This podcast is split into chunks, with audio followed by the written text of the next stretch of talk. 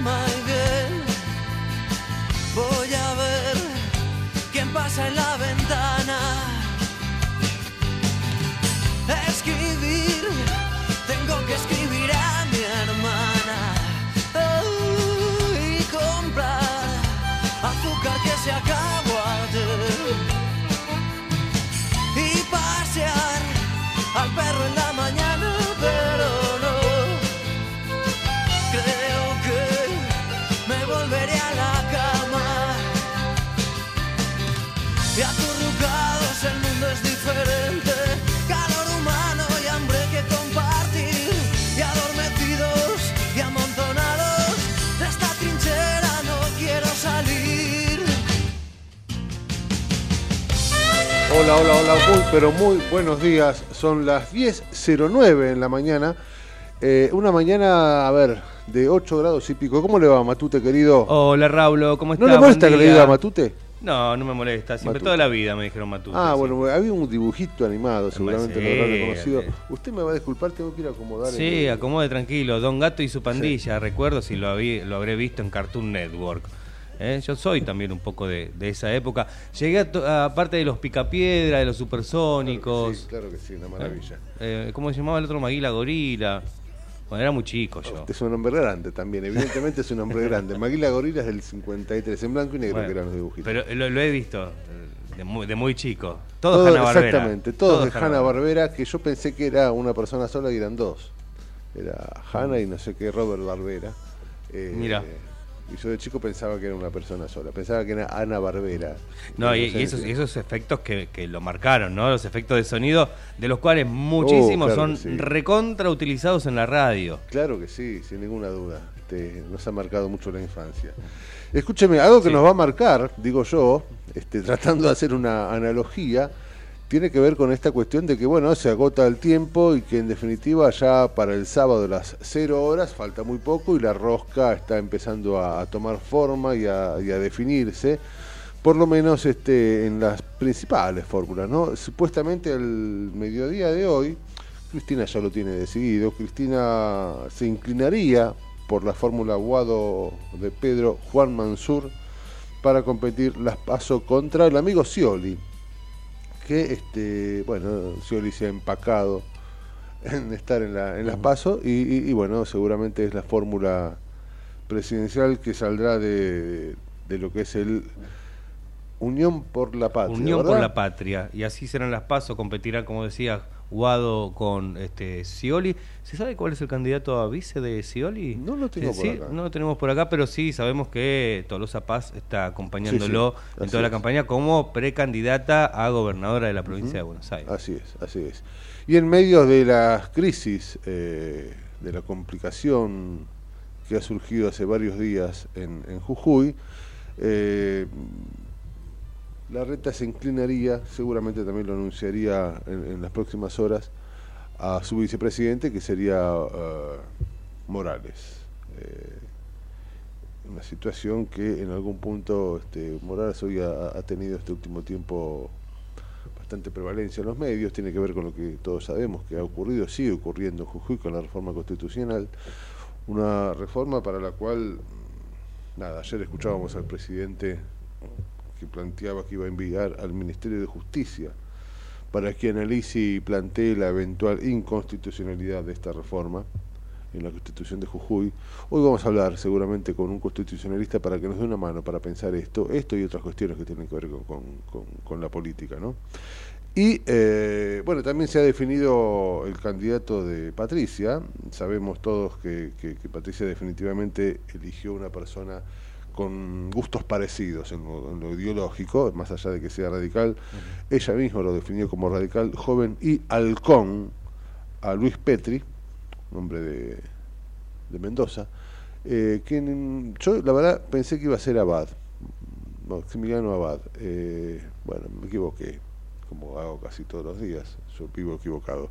Yo sinceramente pensé que iba a ser Abad, pero bueno, básicamente este creo que se eh, eligió una fórmula que de alguna manera va a diferenciarse muy claramente de lo que propone la reta y, eligió a alguien que, que de alguna forma defiende o defienda la idea que plantean los halcones en el PRO. Por lo tanto, bueno, se acerca el sábado, seguramente va a haber una rosca importante por, por, por ver qué, termina sucediendo y de qué manera se define este, las personas a quienes vamos a votar para que guíen nuestros destinos a partir del 10 de diciembre.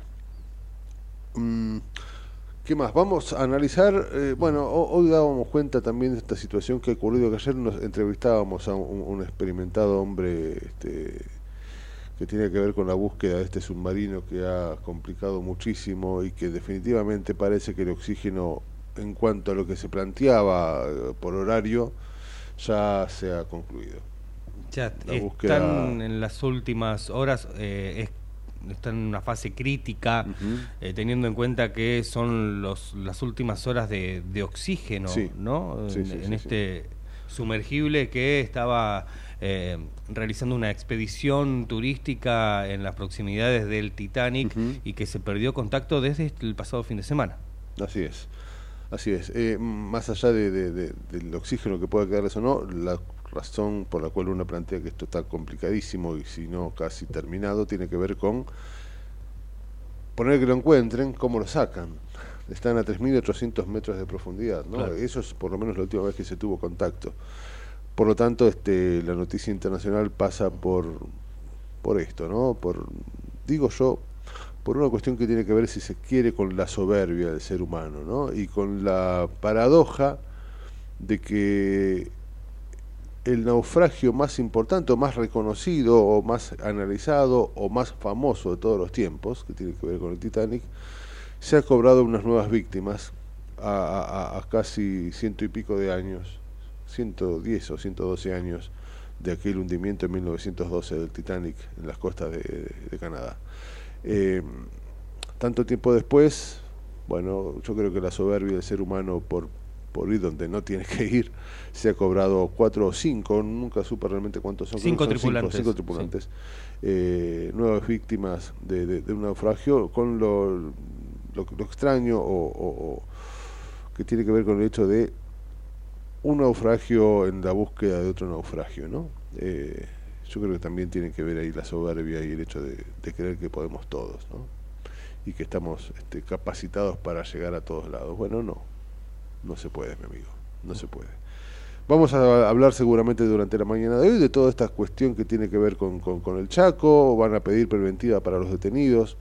Eh, nada, una cuestión complicada y seguramente haremos un análisis político que tiene que ver con la eh, derrota o victoria desde el punto de vista del peronismo, al menos ellos siguen planteando que el amigo Capitanich ha sido el más votado, pero si juntamos todos los que no lo votaron, eh, la derrota ha sido estrepitosa.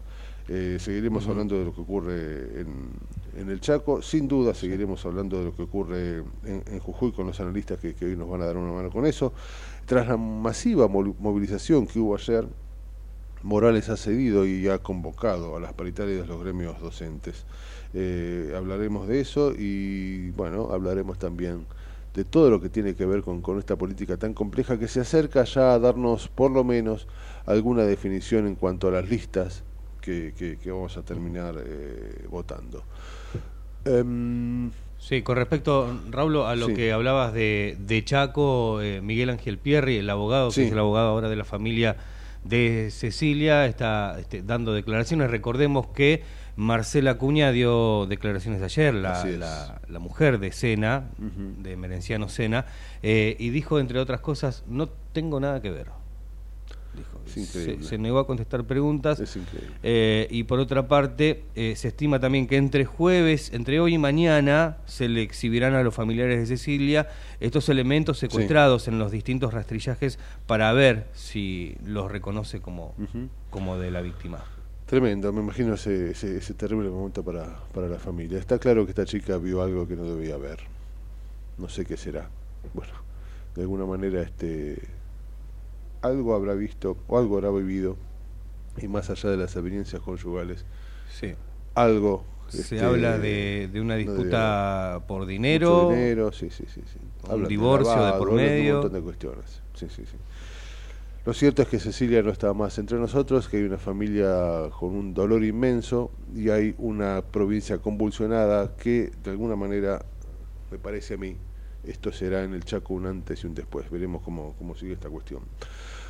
Hay una noticia que a mí me llega, que me llena de, orgullo. Hay una noticia que para mí definitivamente es justicia y no tiene que ver, y esto no le modifica la vida a ninguno de los docentes, y no tiene que ver con ninguna cuestión política, ni económica, ni deportiva, ni son estas noticias que te pueden, como te decía recién, modificar la vida, pero sí es una noticia, por lo menos para mí, que me llena de orgullo y que me parece que viene a hacer justicia. El dueño de este programa, el gran Gustavo Tubio, ha sido ayer este, nominado al Martín Fierro, después de 30 años de impecable labor, de, jugarse por el periodismo y por la verdad. Gustavo Tubio ayer ha sido nominado al Martín Fierro en la categoría cronista de TV. Para mí, este, yo no soy muy amigo de los premios. Gustavo es un tipo que, que tampoco labura por los premios. Está claro que, que, por qué y cómo labura Gustavo. Pero para mí son estas caricias este, en el lomo, estas caricias al alma que te dicen, bueno, vas bien, ganes o no ganes, ¿no? Eh, sabemos las cuestiones del Martín Fierro, que algunos creen en él, otros no, qué sé yo, no lo sé.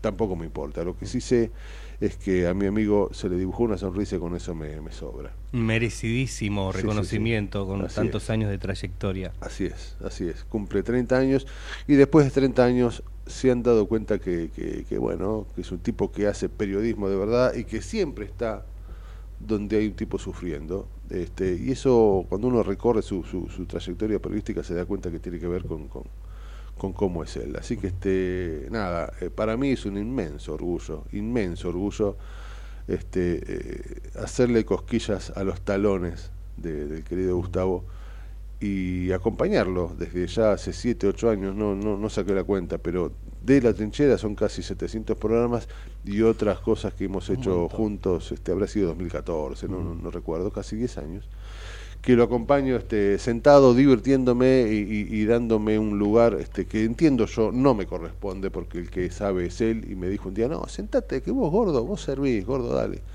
Y me hizo despuntar este vicio enorme y hermoso que tiene que ver con el periodismo. Usted sabe, yo soy publicitario.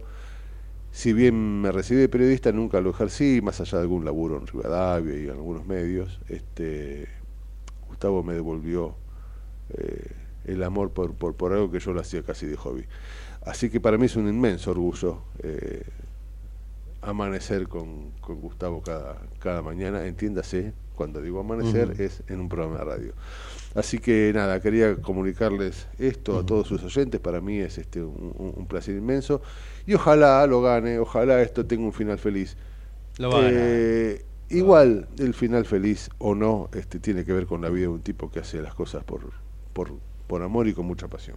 Con mucha vocación. Así es, mm. así es. Y hablando de pasión, hablando de, esto que tanto nos moviliza a todos los argentinos, usted sabe que nosotros, tanto usted, capaz que no se da cuenta todos los días, pero usted cada vez que se levanta, usted es campeón del mundo. Es cierto. Yo cuando me levanto, cuando uno se levanta, cuando hasta el próximo mundial somos campeones del mundo. Cuando yo me levanto, tengan presente, señoras, señoras, que el que se levanta es un campeón del mundo. Arriba campeón. Exactamente. Y este, bueno, hemos disfrutado muchísimo de, eh, eh, en el mes de diciembre pasado, se cumplieron seis meses hace poquito y, estamos todavía contando seis meses y dos días, seis meses y seguimos festejando permanentemente esa gesta ayer hablaba, hermosísima. Ayer hablaba con, amigos viendo algunos pasajes de lo que fue la final con Francia y decimos, che, vamos a verlo de vuelta. Y, Yo lo vi como seis veces y, dan ganas de volver a ver una de las finales para mí de las mejores del mundo. Seguro, debe estar en el top 3 de las finales de los mundiales. Si no, mire, si no está primera o segunda, no, no, no, no, va, no va muy lejos de ahí. De las finales de los mundiales por lo que significa, no por lo que porque sea Argentina ni demás, sino por lo que representó en cuanto a, angustias, en cuanto a la forma. Argentina tuvo 75, 80 minutos inolvidables, paseando paseando al campeón del mundo Francia. Eh, tuvo dos o tres descuidos y Francia le empató porque es un equipo de enorme categoría, tiene un número 10 como Mbappé que está llamado a ser este, uno de los grandes futbolistas de la historia. Y eh, bueno, nada, estoy contando una historia que todos conocemos, pero bueno, hemos este, sido campeones por penales y hemos nada, disfrutado muchísimo todo esto cuestión que tiene que ver con un fútbol que, que, tanto nos, nos, alegra, por momentos nos entristece, pero en todo caso nos moviliza, tiene una historia. Eh, Messi nace en Argentina porque en Argentina eh, se habla mucho, se juega y se sabe mucho de fútbol. Digamos, no es casualidad que Messi sea rosarino y no sea, qué sé yo, este, que no haya nacido en Porto Alegre, por ejemplo. Messi nació en Argentina porque tenemos una historia de fútbol este, enorme, y porque hubo una persona que se llama Diego Armando Maradona que nos ha regalado muchísima gloria también. Ustedes saben que yo jamás voy a juzgar a Diego Maradona fuera de la cancha porque no me corresponde. Puedo comprender un montón de cuestiones respecto de la vida de Diego Maradona, pero yo alguna vez hice propia esa frase que dice, no me importa lo que hiciste con tu vida, me importa lo que hiciste con la mía. Y a mí Diego Armando Maradona me modificó la vida hizo feliz mi infancia como, como ocurrió con Bochini, con el Independiente de los 80. A partir de una inmensa jugada que se ha dado el 22 de junio de 1986, de, que tengo ganas ¿Es el gol más lindo de la historia? Sí, sin duda. Sin ninguna duda. Bueno, por eso se celebra el Día del Futbolista Argentino hoy en homenaje a Diego y a ese gol. ¿Qué gol? ¿Cuál? El de 1986. Vamos, muchachos. La pelota viene para Batista, Batista para Enrique, Enrique cambia para el Vasco. Allá viene para el Articochía, que lo tiene a Diego como número 10, a Siusti como número 9, a Burruchaga de 8 y a Valdano de 7. La pelota va para Maradona, Maradona puede tocar para Enrique, siempre Maradona es un drible. Se va, se va entre tres, siempre Diego. Genial, genial, genial. Tocó para Valdano, entró Maradona, para el 3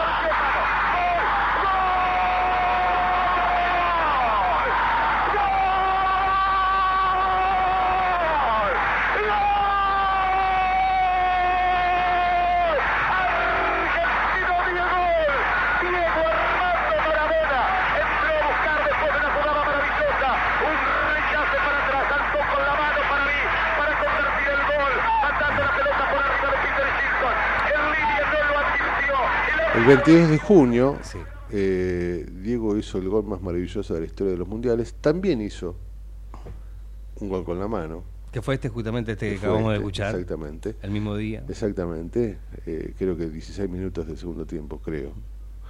Em, un gol que este, todos hemos, todos nos dimos cuenta que había sido con la mano.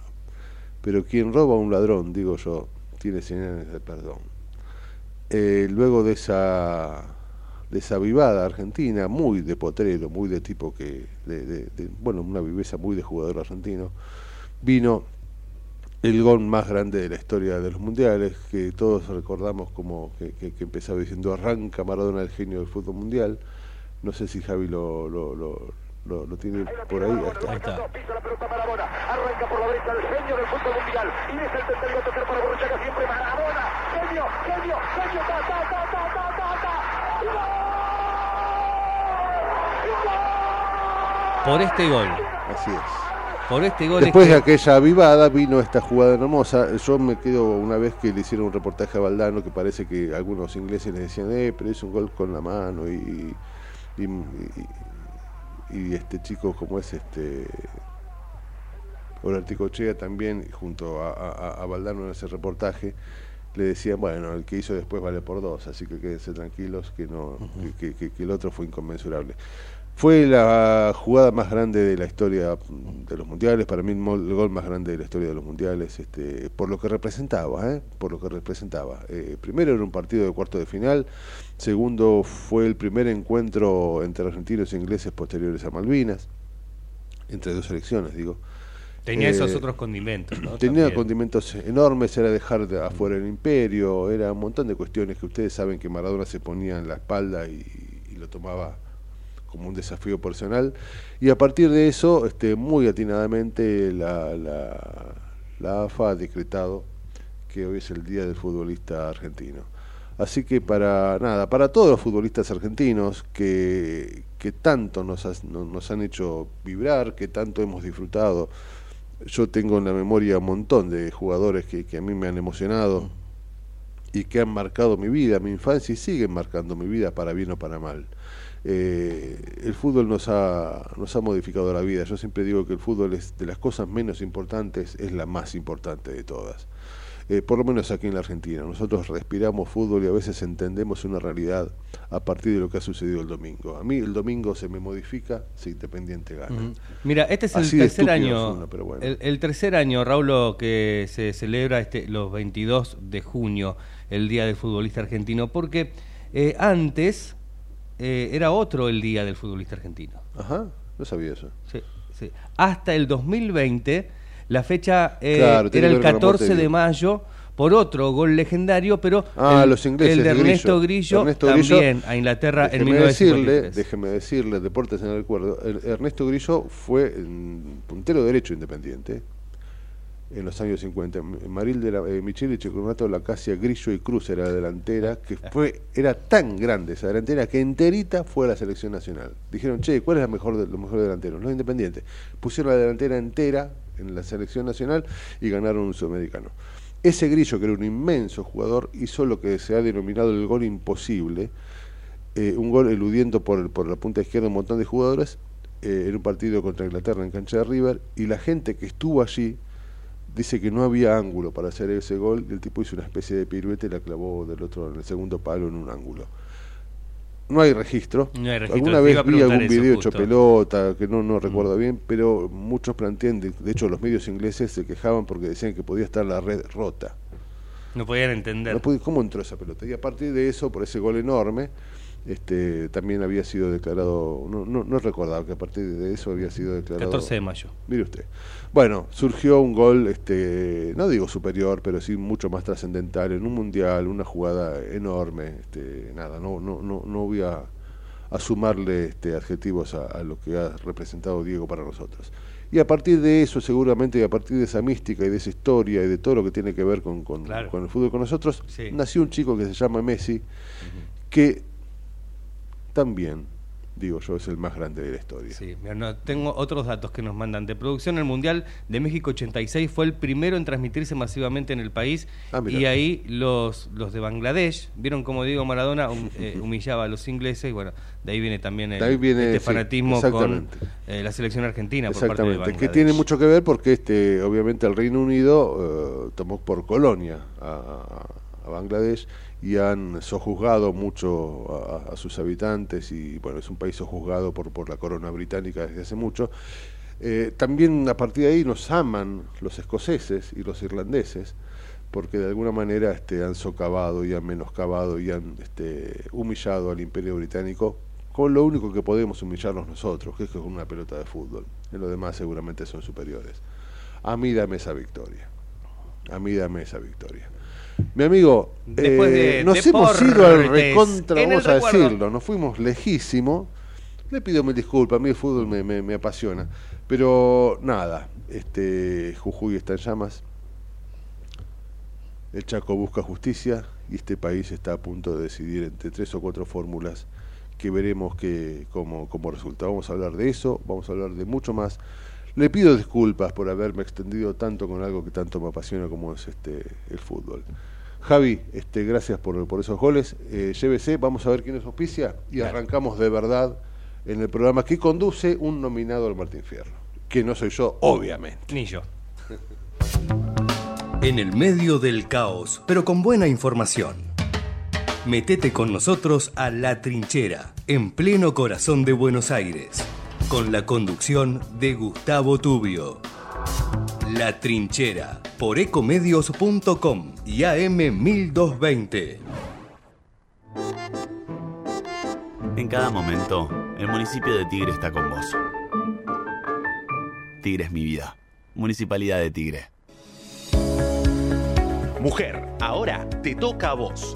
La Municipalidad de Merlo organiza jornadas de salud integral para la mujer y su familia. Atención médica, mamografías, obstetricia, odontología, pediatría, vacunación, entre otras especialidades de forma gratuita. Accede al cronograma en www.merlo.gov.ar barra salud integral mujer. Intendencia Menéndez. 28. 34. 58. 73. No importa si tenés 18 o 70 años, vos también podés terminar la secundaria de forma virtual y desde cualquier lugar del país. Con educación hay futuro. Conoce más en buenosaires.gov.ar barra Terminal Secundaria. Buenos Aires Ciudad. ¿Sabías que todos los accidentes por inhalación de monóxido de carbono son evitables? Chequea que la llama de tus artefactos sea siempre azul. No olvides ventilar los ambientes de tu hogar todos los días, verificando que las rejillas cuenten con salida al exterior y las ventilaciones no estén tapadas ni sucias. Y controla las instalaciones internas con un gasista matriculado. Con estos consejos, proteges a tu familia. Metrogas, damos calor. En Ezeiza sumamos 100 patrulleros nuevos para la prevención del delito. Con más seguridad, seguimos para adelante.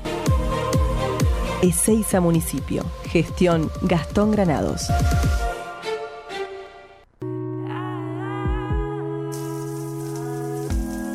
Te alivia 38 grados en la ducha. Te refresca a 5 grados cuando abrís la heladera a la madrugada. La disfrutás porque la tomamos en serio. Aiza, lo bueno del agua llega.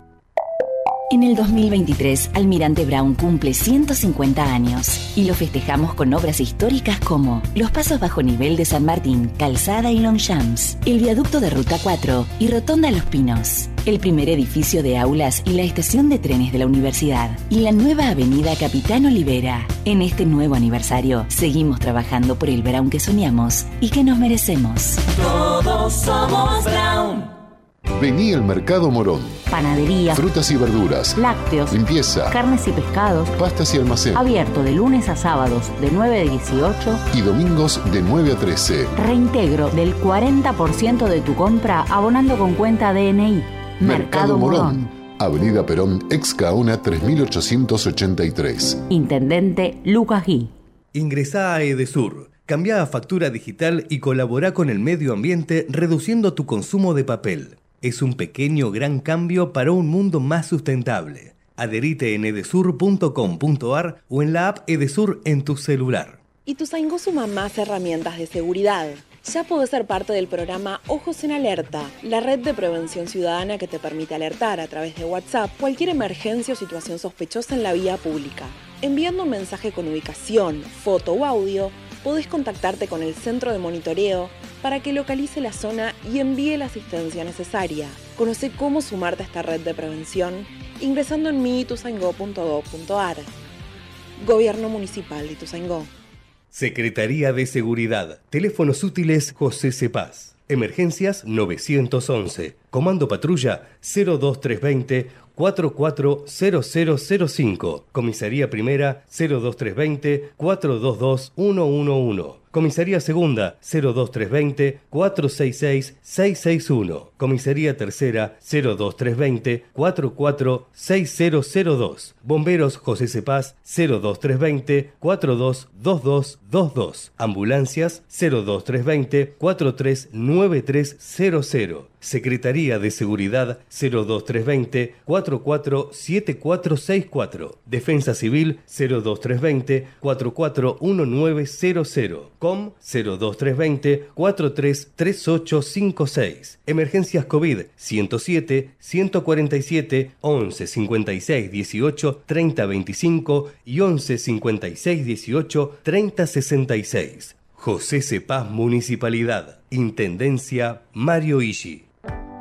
Lanús es el primer municipio en incorporar el uso de armas no letales para equipar a las fuerzas de seguridad municipales que desarrollan tareas de prevención en zonas de alto tránsito como centros comerciales, estaciones de trenes y centros de transbordo. Queremos agentes de seguridad más preparados, especializados y mejor equipados para enfrentar el delito urbano. Informate en lanus.gov.ar. Lanús nos une. Queremos que traigas tu empresa a Esteban Echeverría. Te ofrecemos un municipio ordenado y transparente, la mejor ubicación y algo que no te ofrece nadie. Cinco años sin pagar nada. Sí, hasta el 2027 para que no pares de crecer. Esteban Echeverría, un municipio ordenado para seguir creciendo. De 10 a 12 entra a la trinchera que hay lugar.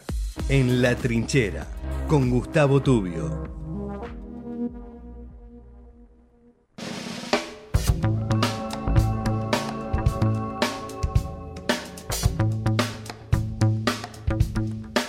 Muy bien, las 10 y 38 en la mañana.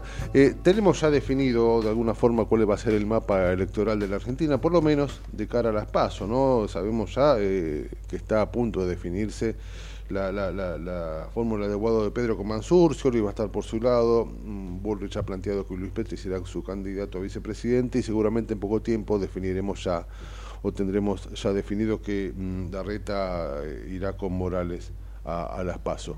Al mismo tiempo, bueno, hemos, mm, yo digo, hemos dado cuenta que este, en, algún punto lo que, lo que ha ocurrido en las elecciones del Chaco estuvieron sin duda marcadas por la desaparición de Cecilia y en ese punto este, un nuevo mapa tal vez empieza a dibujar en el norte argentino. Eh, estamos también atravesando una enorme crisis en, en, Jujuy, y todas estas cuestiones que tienen que ver con una política que hasta el sábado a las 12 de la noche, a las 0 horas, eh, tenemos tiempo para, para ver a quién deberemos votar en las PASO y quién será con el tiempo y en diciembre el, la fórmula que manejará los destinos de nuestra patria. Para analizar todo esto, que es demasiado para esta mañana y para este tiempo, eh, hemos contactado a, gente que, sabe y que nos va a poder echar un poquito de luz. Estoy hablando de Pablo Romá, que es analista político y, e integra la, consultora Circuitos. Eh, Pablo Romá, un placer saludarte. Raúl Vázquez es mi nombre esta mañana. ¿Cómo estás? ¿Qué tal, Raúl? Buen día, muy bien. Muy bien. Vos sabés que este, nada, uno se pone a ver el panorama político argentino y en principio lo que primero ve es que no encuentra líderes, ¿no? Pero más allá de eso, eh, por lo menos lo que era la, rosca que hacía que estos políticos estén más pensando en sus cargos, que en lo que le ocurre a la gente empieza a terminar. Ahora van a empezar a hablar de que de alguna manera van a encontrar todas las soluciones que todavía no se encontraron. Y hay mucho por, por hablar y mucho por definir. ¿Cómo estás viviendo, cómo estás analizando eh, estas elecciones que se aproximan y que ya de alguna manera empiezan a, a definirse, por lo menos en cuanto a las fórmulas, ¿no? Bueno, sí, eh, un poco expectante, ¿no? Hay que hay que ver cómo cómo se van terminando de, de, dar los anuncios, cuál cuál va a ser un poco la confirmación de la fórmula que, que bueno que, que expresa la alianza entre Sergio Massa y Cristina Fernández de Kirchner. Eh, habrá que ver cómo, cómo se, se define eso. Bueno, como vos decías, ¿no? Hay como una fuerte información de que, de que va a ser Guado de Pedro y, Mansur, pero sí, no está definido. puede haber sorpresas, claro, tal cual. puede haber sorpresas, uno está un poco ahí expectante, tampoco. A veces estar tan, tan, tan encima de la información no, no es bueno, sobre todo para nosotros que tenemos que analizar porque porque a veces uno entra como se, se mete en un samba viste sí, sí, y empezás a, a, dar vueltas y tal cual tal cual y sale todo por ahí salís volando. Exactamente. Entonces bueno hay que hay que estar ahí mirando expectante. Yo creo que lo que vos marcabas no creo que lo, lo de Chaco y lo de Jujuy ponen sobre sobre relieve una situación compleja digamos no sí, sí. De, de maneras distintas. Yo creo que lo, lo de Chaco marca también una, una crisis en términos de, de ciertas responsabilidades éticas ¿no? que, que tienen dirigentes políticos con, con, con, una responsabilidad, o sea, ir en, en, una, en una boleta que da, eh, tiene que ser una responsabilidad política, no se pueden dirimir conflictos personales, familiares, eh, de, de la, digo, no más allá del hecho en sí mismo, eh, es el, el que gobierna, el que tiene aspiración de gobernar y de representar a sectores de la sociedad, necesita también tener una, una ética y una responsabilidad y creo que no se puede hacer cualquier cosa. Creo que en el Chaco está planteado un poco ese problema y también en Jujuy creo que un poco la, la, la digo la distancia que hay entre entre la política y las demandas de la, de la gente, digamos, ¿no? Porque eh, Morales con, con un cambio en la matriz productiva, mostrando una, una, una provincia pujante que crece, pero con salarios bajísimos. Entonces, Esa, esa, esa distancia, y bueno, también eh, es un factor que, que, que, rompe con la idea de la explicación eh, bueno de, de, la de la de los infiltrados de la operación no la rompe porque porque la situación también es, es contradictoria. Y el, y el conflicto sucede en la contradicción cuando esa esa contradicción no tiene una canalización. Entonces yo creo que que también en términos de la elección nacional lo, lo de Jujuy bueno, es un, es un punto delicado, hay que ver qué, qué pasa, no es un conflicto que está cerrado y, creo que la presencia de Morales en la elección nacional, bueno, le, le hace a Horacio Rodríguez Larreta rendir un examen de gobernabilidad antes de la elección. Exactamente. Y, y eso es, difícil, digamos, ¿no? Pues sabes que me, me, queda pensando, y, ahora vamos, si querés, a, ahondar en cada uno de los dos partidos que supuestamente, y vamos a hablar, si querés, también un poco de mi ley. Pero digo, me, me gustaría una mirada tuya, porque mientras vos comentabas esto, yo me ponía a pensar que hay una enorme diferencia entre la política que nosotros vemos, analizamos y estudiamos en Argentina, y analizamos y vemos estrictamente aquí en Capital Federal o el AMBA, si querés, y la política que se vive en el interior del país. Es muy distinta y hay este, esta suerte de feudos o esta suerte de dominación in eternum de muchos, este, de muchos políticos que hacen que esta política que nosotros vivimos aquí, bajo las luces de la ciudad, a veces nos sorprenda, pero no deja de ser parte de lo que realmente somos, ¿no? Es un país contrahecho en ese sentido, ¿no? Sí, yo creo que, que hay un factor también que tiene que ver con que muchas provincias con, con esta, eh, bueno, con el desarrollo de la, de la, bueno, de la energía, de la producción de energía, bueno, empiezan también a cambiar su, esto, ¿no? sus ingresos, ¿no?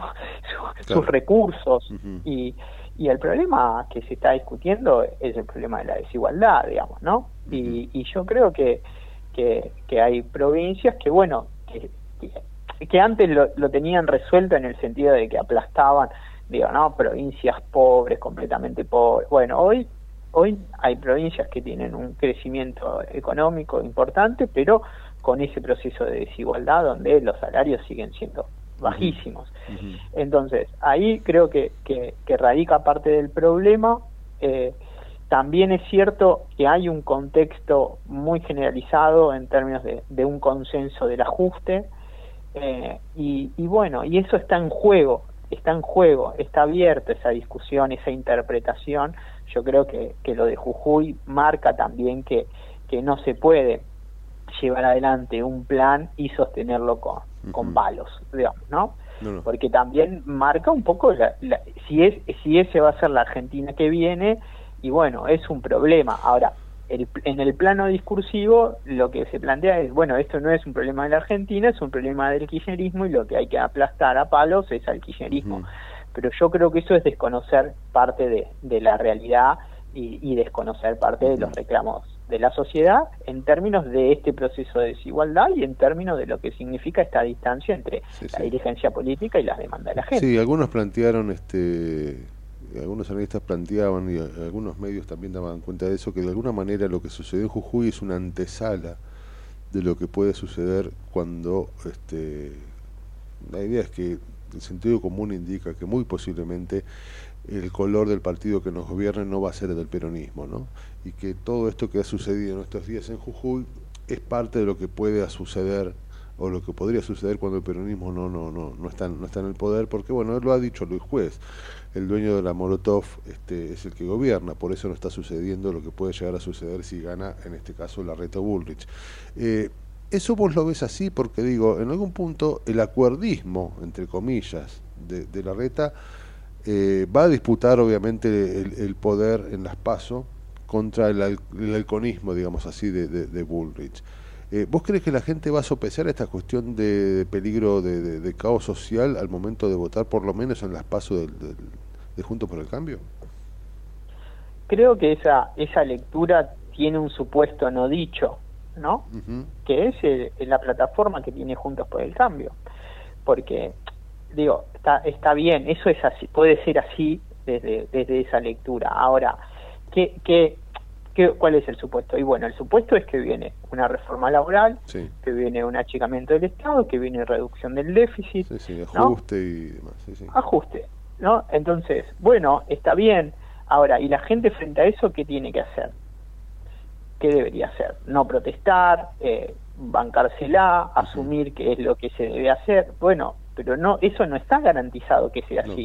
No, hay ese ese proceso de disciplinamiento social donde la gente va a celebrar esta, eh, que le ajusten su salario, que que le que tenga peores condiciones de trabajo, que se tenga que jubilar eh, a una edad más alta y bueno, eso probablemente genere. Después, ¿qué, qué fuerzas políticas pueden eh, llevar adelante ese proceso de, lucha, de enfrentamiento, bueno, y probablemente sea el peronismo, la izquierda, porque, porque son eh, fuerzas políticas que, que tratan de representar a ese sector con, bueno, digo, con sus diferencias, con sus posiciones, uno podría estar en contra, a favor, no importa eso. Lo que, lo que quiero decir es que eh, cuando hay procesos de lucha, hay fuerzas que tratan de, de, bueno, de canalizar ese proceso de lucha. Entonces, yo creo que el supuesto de esa, de esa lectura es que la sociedad asume que va a haber ajuste. Vos fijate, Morales hace eh, muy poco viene de ganar la elección.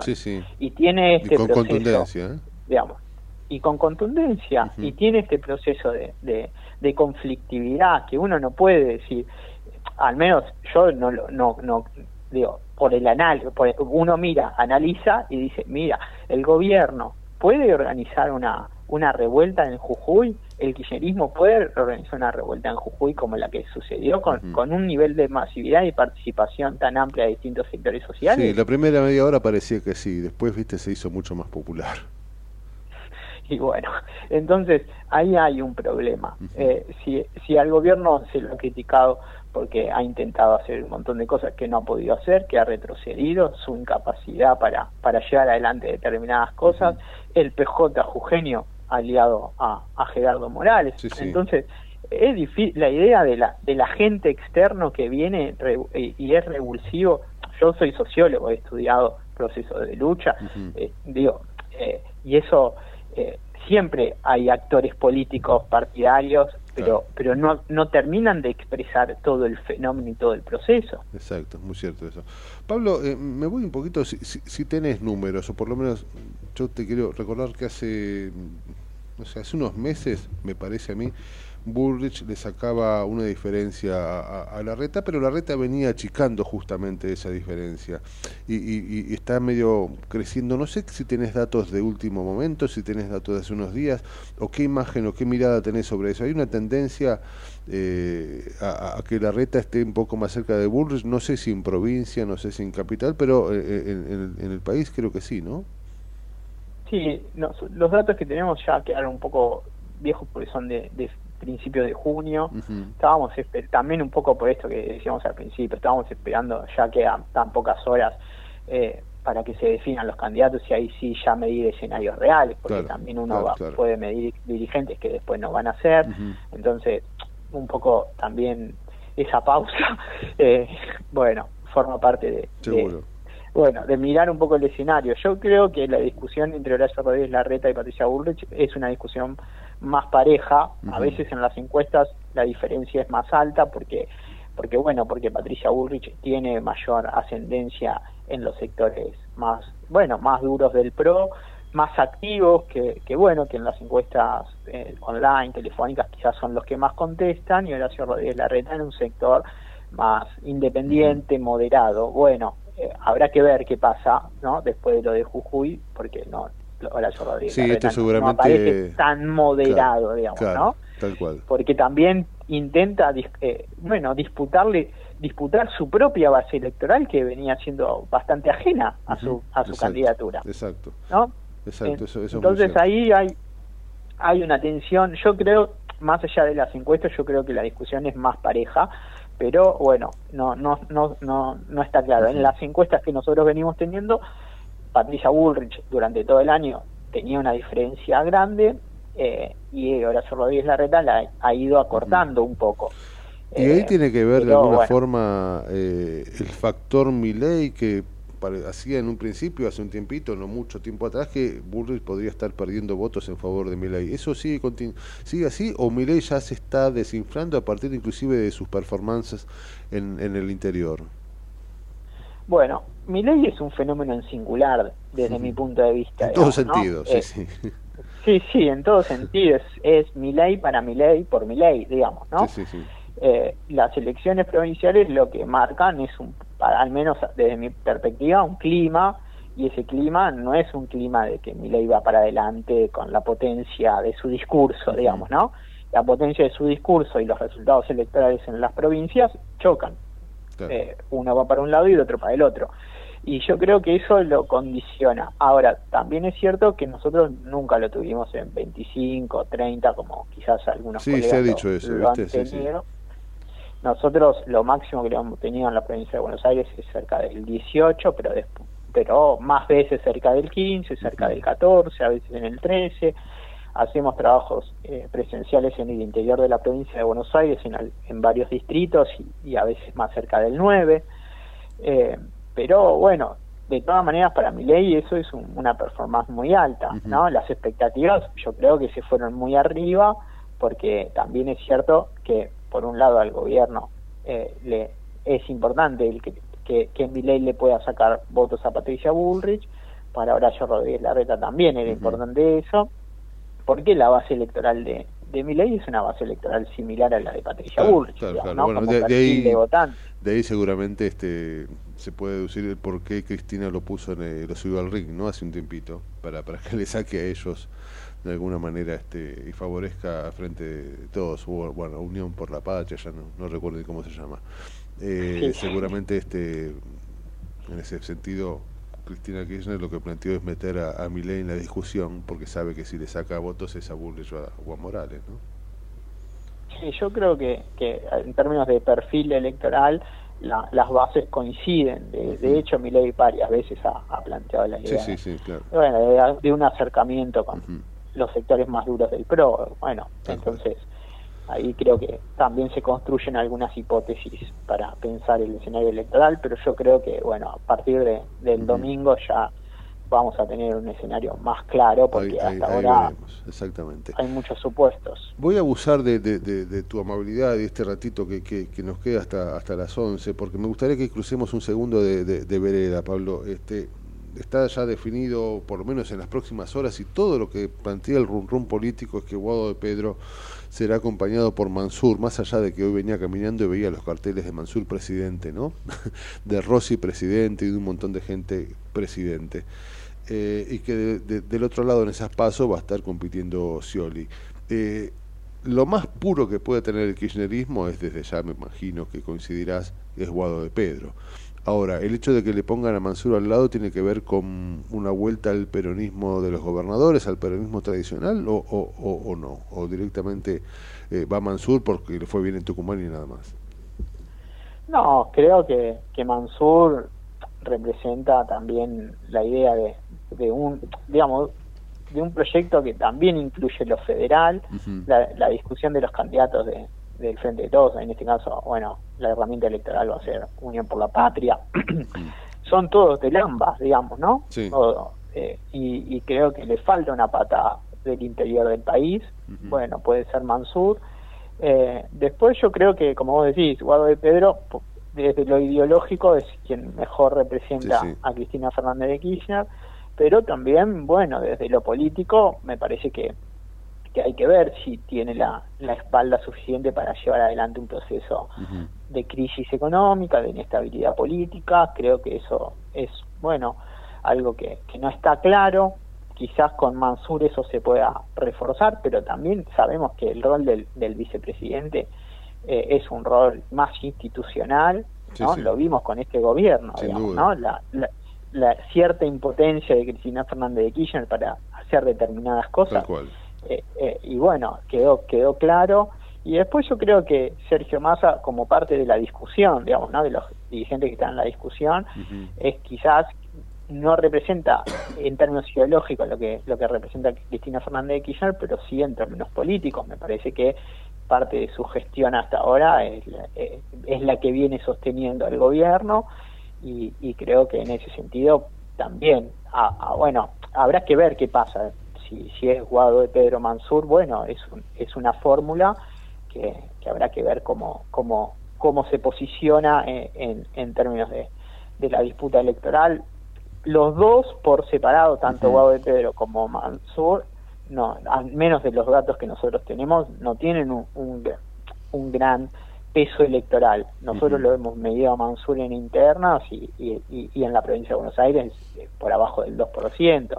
Tal cual, hay que ver eh, qué pasa con el famoso caudal de Cristina, viste que Cristina se supone que siempre tiene un 22-25% este, de, de kirchnerismo puro, que, que vota lo que ella diga, y si eso hay que ver si se traslada hacia esta fórmula, ¿no? que de alguna manera combina, digo yo, el purismo de la cámpora con un perfil más moderado y de peronismo tradicional del interior. Digo, esa, eh, eh, este mix hay que ver cómo, cómo funciona, ¿no?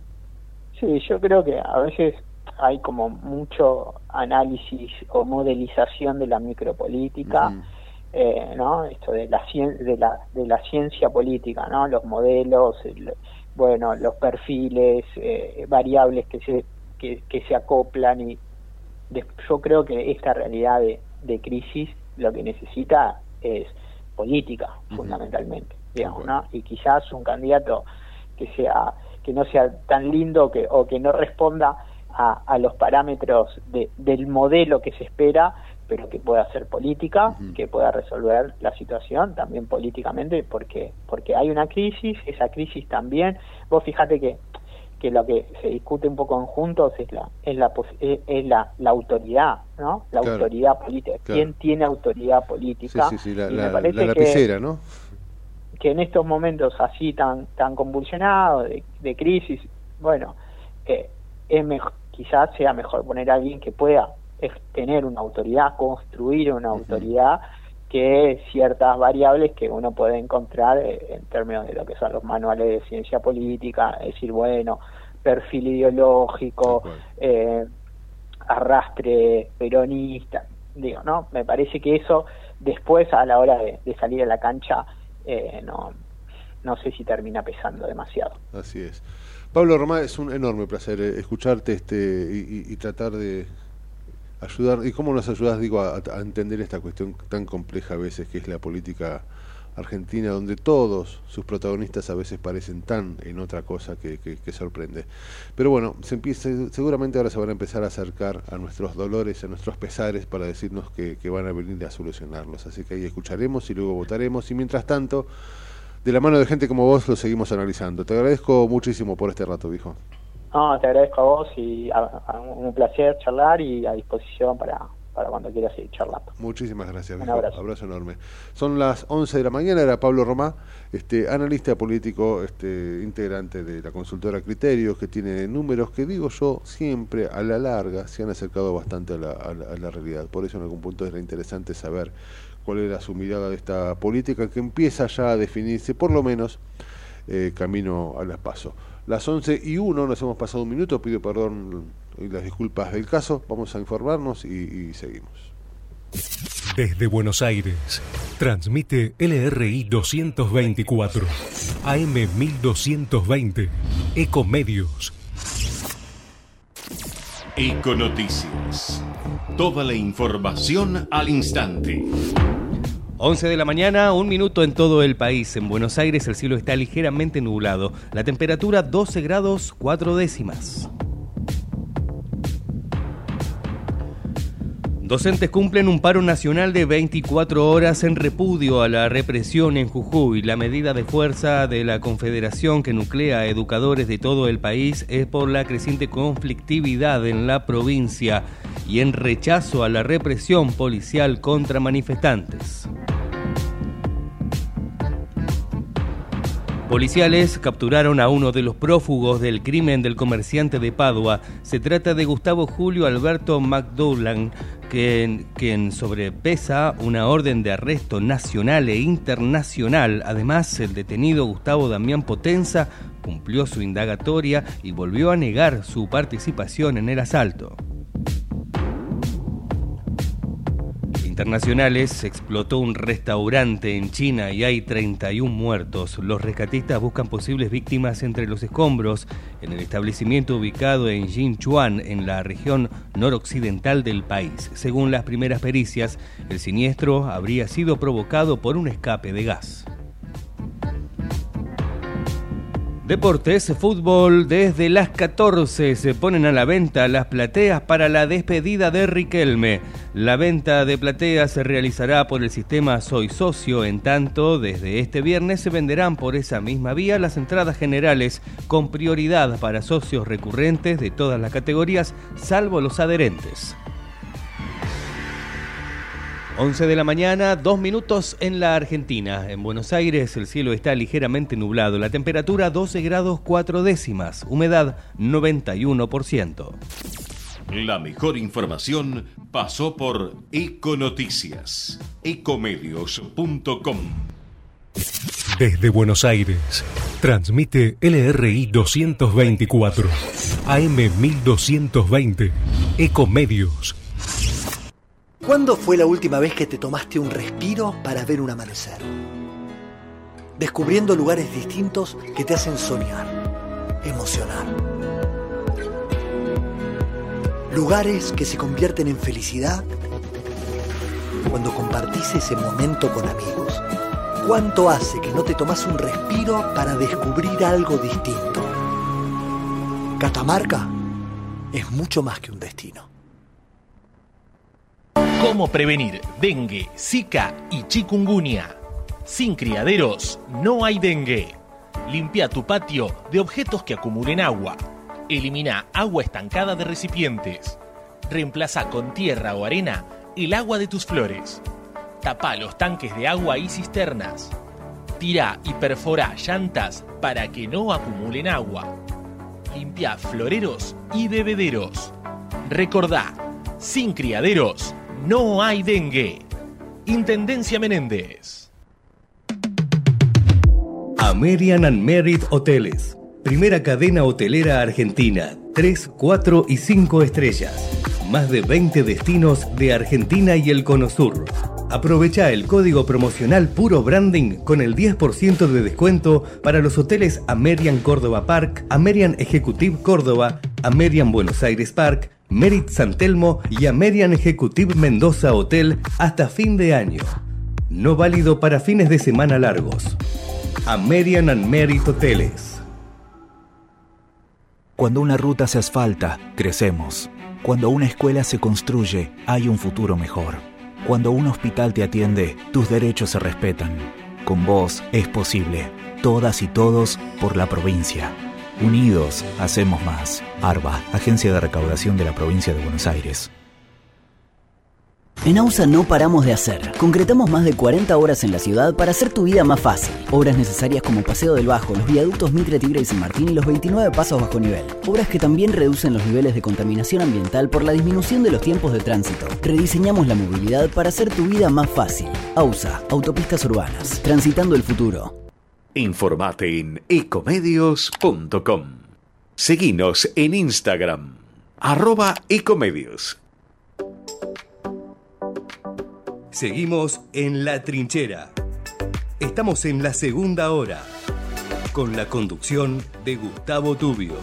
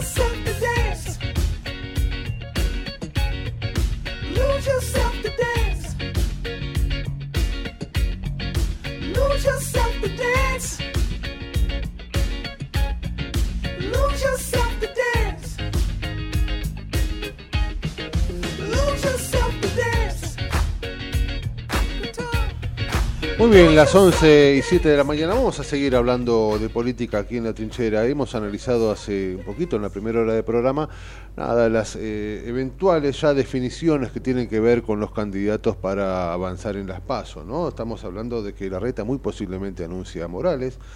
Patricia Bullrich ya ha anunciado como su candidato a vicepresidente a Luis Petri.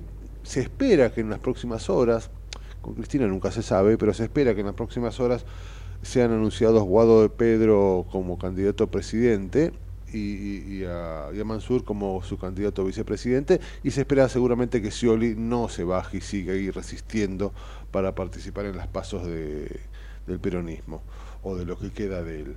Eh, estamos conectados con Jorge Enríquez. Jorge Enríquez es este, bueno, es un político muy, muy una enorme trayectoria. Fue eh, diputado nacional por la ciudad de Buenos Aires, fue electo por Cambiemos en representación del PROM, recuerdo, allá este, por el 2003. Desde el 2003 es miembro del partido y fue, fue diputado este, por la provincia, por la ciudad de Buenos Aires también por, ese mismo partido y seguramente con él podremos analizar todo lo que está ocurriendo en esta Argentina, que como bien sabemos es una Argentina que está en un momento complicado, difícil, con una situación económica y social y política este, demasiado turbulenta, por lo menos para mi gusto. Jorge Enrique Enríquez, es un placer saludarlo. Raúl que está de este lado, ¿cómo va? ¿Qué tal Raúl? ¿Cómo le va? ¿Qué dice de bueno? Muy bien, muy bien. Acá este, con ganas de escucharlo porque se, ha empezado a definir, ¿no? Este, la rosca política empieza a terminar y digo yo que de alguna vez y por lo menos a partir de ahora seguramente los candidatos empezarán a hablar un poquito más de nuestros problemas que de sus cargos, ¿no? Así que este, ¿cómo, cómo ve por lo menos la situación en el PRO, ¿no? Con el acuerdismo de la reta contra el halconismo, digámoslo así, de Patricia Bullrich. ¿Cómo, cómo ve esta situación y qué espera de las pasos?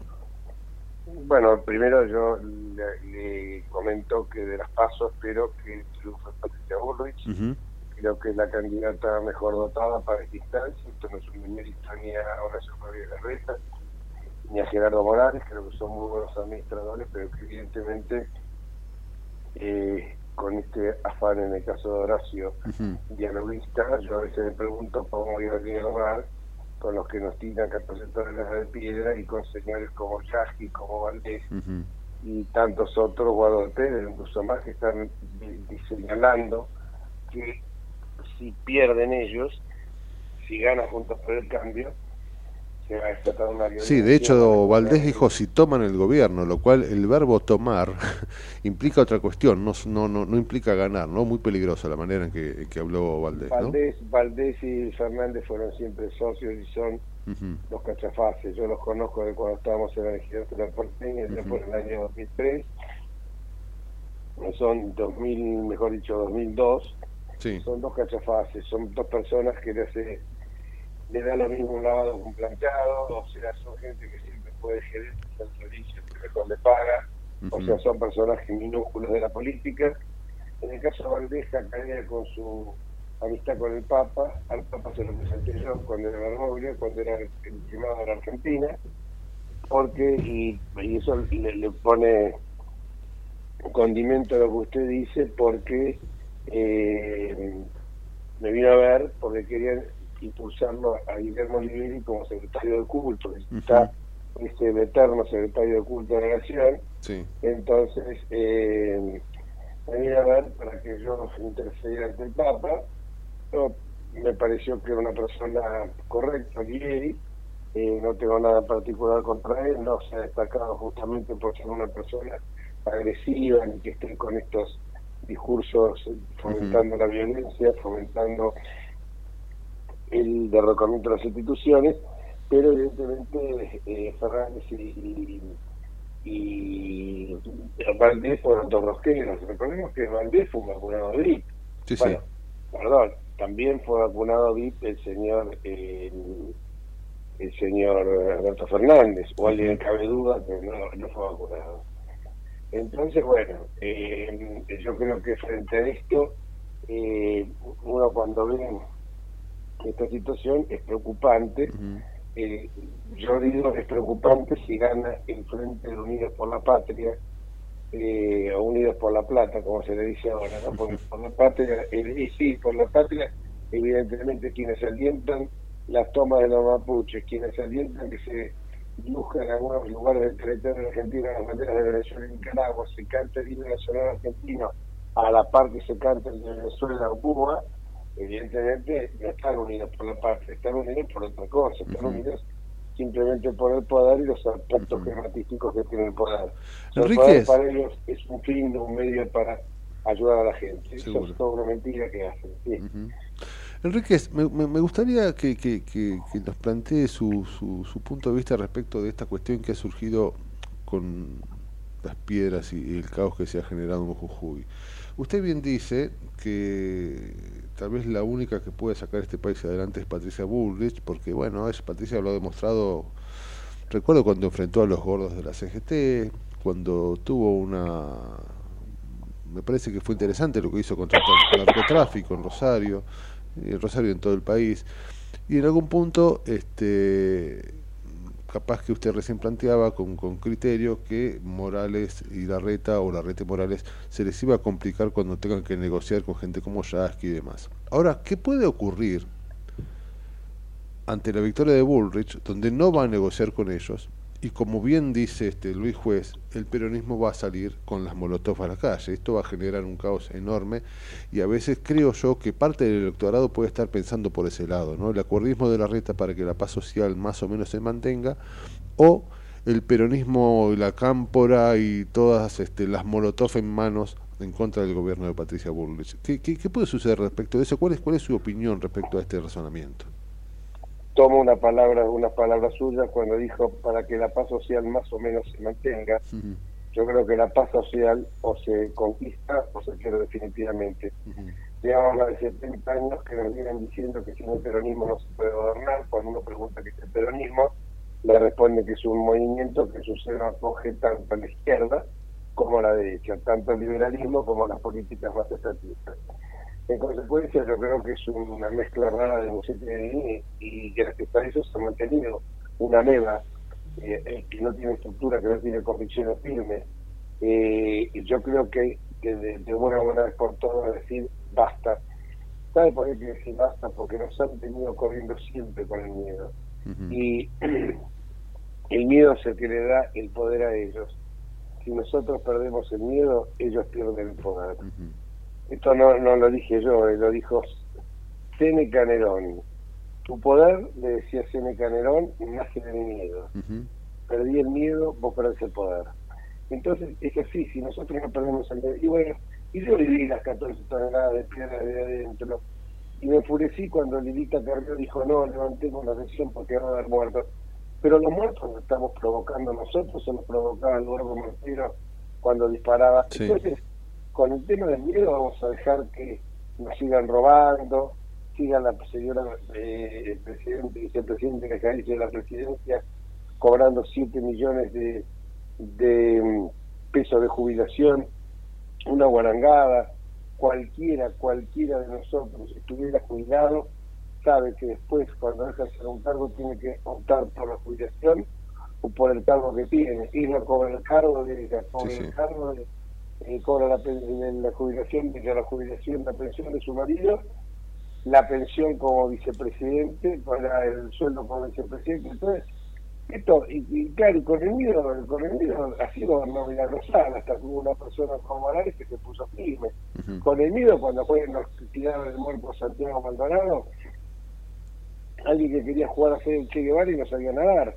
O sea, si querés jugar al Che Guevara, por lo menos sabés cómo manejarte en la selva sabes hacer un curso de supervivencia, pero no, te, no, no, no salgas y te vas a presentar como un artesano, era un artesano que estaba ahí para promover disturbios. Vimos lo que vimos lo que estamos viendo en Jujuy, en Jujuy estamos viendo que Pitragal utilizando el mismo que revolvió el, el, el cuando yo el día que asumí revolvió el micrófono y se lo tiró por la cabeza a Emilio Monzón, Pietragal es el mismo que después estuvo en, en plena pandemia en Formosa y dijo que había campo de concentración en Formosa, como sabemos nosotros que a las embarazadas las tenían recluidas en campos de, concentración en el más aberrante hacinamiento. Entonces, cuando uno ve todo esto, dice, esta gente eh, eh, realmente eh, nos mete miedo porque sabe que mucha gente que dice, bueno, no, mejor que sigan, pero mejor que sigan, ¿hasta qué punto mejor que sigan? ¿Qué paso social van a garantizar esto que estamos viendo nosotros ahora de Jujuy, lo del Mereciano, el Cera? ¿Esto es paz social? Yo, antes que esta paz social, prefiero la paz del cementerio, eh, o mejor, prefiero morir antes que ser esclavo. Eso clarito como el agua. O sea, la gente tiene que darse cuenta, darse cuenta que esta paz social no es paz social. Pregúntele a la gente que allá tuvo que ir a trabajar y que tardó. Sí, sí, desde ya. Pregúntele, Pregúntele, pregúntele a un escribano, amigo mío, que tuvo que ir a hacer una escritura no máximo tiempo, la escritura se frustró, con daños y perjuicios entre las partes, con la plata que la tenía de la escribanía, que podía estar sujeto a que se la robaran. Pregúntele a esa gente qué opina de la paz social. Pierde la intranquilidad. Pregúntele en el conurbano bonaerense cuando le meten una trompada a una mujer o la matan para robar un celular eh, que justamente no es de última generación. o, Al, chico que, o al chico que lo apunta en la cara de cuatro años con el padre delante y el padre no sabe, ese chico entra más. Ese chico yo le puedo hablar de paz social, no hay que seguir con eso por la paz social. Sí, eso es así, sin pongamos, pongamos, demos un giro copernicano. La palabra definir, que la lean estos imbéciles que se la largan de, sí, son de izquierda, pero son de la, como digo yo, de la de la Gosh Caviar, de la izquierda del caviar, porque todos viven en Puerto Madero, ¿eh? La señora Espinosa no vive en La Matanza, vive en Puerto Madero, la señora Macar igual, y así hasta el infinito, el señor Arbisto, el señor Fernández donde vivía, ya no viven en los barrios, ¿eh? viven en un barrio gigantesco cerrado donde hay una seguridad superlativa como Puerto Madero. Entonces pregúntenle usted a esa gente, la gente que padece el común de las mortales y eso es paz social. Entonces, uno dice, con esto de que el vacunado VIP, eh, Eduardo Valdés, que repito, siempre fue un cachafaz, porque siempre buscaba ¿Sabe por qué los conozco? Porque fueron compañeros míos y porque en algún momento me parecieron personas que realmente estaban bien inspiradas. Pero claro, en ese momento tenían el poder de una banca de diputados de la ciudad. Cuando empezaron por los, por los sí, fueron por las alfombras, a las alfombras rojas, los sillones mullidos, fueron cambiando y se dieron cuenta que el poder pasaba por otro lado. Entonces, bueno, Así es, Enrique, usted recién planteaba los barrios y, me gustaría, bueno, para terminar, y obviamente le agradezco mucho por, por este ratito para, para poder analizar este país, me gustaría traerlo a su distrito de alguna forma, ¿no? Usted este, fue diputado nacional por la ciudad de Buenos Aires. Y, y, me gustaría, ¿cuál es su mirada respecto? Porque yo le digo lo que está pasando a veces y que capaz que no se dice mucho, pero es algo que este, uno defiende la Constitución, pero por otro lado este, a veces parece que no la tiene muy en cuenta. Jorge Macri va a ser candidato este, ahora en las PASO, junto, seguramente junto a, a, para ver quién es el candidato a, regir los destinos de la ciudad de Buenos Aires. Una persona que vive y actuó todo el tiempo en, en Vicente López. ¿Cómo, ¿Cómo ve eso? A nosotros, la verdad, eh, yo trato de ser ecuánime en ese sentido, a nosotros nos hace un poco de ruido.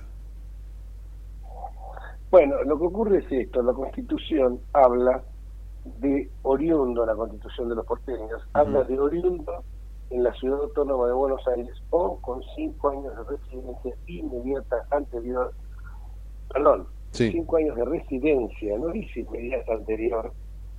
Es una... Sí, yo entiendo eso, no entiendo, pero es raro. Es un tema...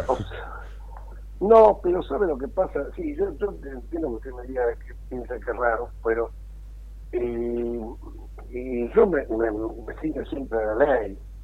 Y la ley a mí me está indicando que, que es correcto este razonamiento. O sea, correcto es, eh, entre los requisitos de estar oriundo de la ciudad de Buenos Aires o tener cinco años de residencia. O sea, no dice que pueden ser, eh, que no, que no tiene que ser, o sea, tener residencia en la ciudad no inferior a los cinco años. Entonces me parece que, está limitado desde ese punto de vista. no es el mismo, no es el mismo caso que para ser eh, integral del Poder Legislativo. No, no, sí expresamente lo señala. En, en, ahí, en el Poder Legislativo sí expresamente señala y habla de la necesidad que la residencia hacía inmediatamente en forma anterior. Ahí sí. Ahí sí, muy bien. Así que es eso, yo, yo sí puede hacer ruido también, me hace ruido muchas cosas, como por ejemplo que haya gente pero que a lo mejor no perteneció a una provincia, como el caso de Cristina, que es oriunda de la provincia de Buenos Aires, fue senadora por La Plata, por La Plata por Santa Cruz, eh, también eso eso puede ser ruido, pero es que está. Sí por eso puede puede ser legal. puede ser legal pero este a mí que el intendente Vicente López venga a hablar de cómo cómo este, urbanizar los barrios de la ciudad me hace un poco de ruido. Pero bueno, este, entiendo que, puede ser legal. Jorge Enríquez, para mí ha sido un enorme placer este, este ratito con usted. Sinceramente, este es un, es un lujo escuchar sus opiniones, así que seguramente estaremos en contacto. Y sé que además somos colegas, estamos los dos en Ecomedios, así que seguramente nos podemos cruzar por ahí. Sí, cómo no, a su, a su entera disposición, querido amigo, gracias. ¿eh? Muchísimas gracias, un abrazo enorme. Era Jorge Enríquez. Gracias. Jorge Enríquez a las 11 y 23 de la mañana, bueno, hablando un poquito como, como hemos planteado de la política de la actualidad que tiene que ver con las próximas pasos aquí en la República Argentina. Javi, se está haciendo tarde, llévalo. Seguimos informando desde la trinchera. Hasta las 12 con Gustavo Tubio.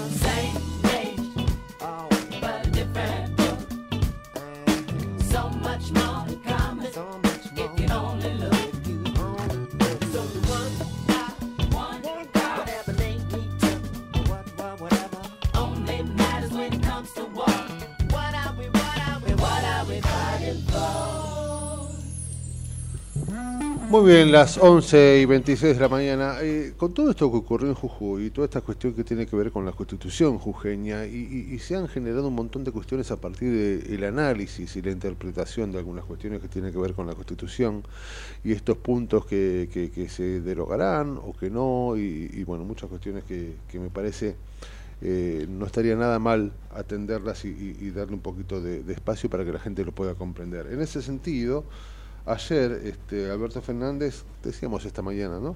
que anunció que va a enviar al Ministerio de Justicia a que analice y que eventualmente plantea la inconstitucionalidad o no de esta reforma en la provincia de Jujuy.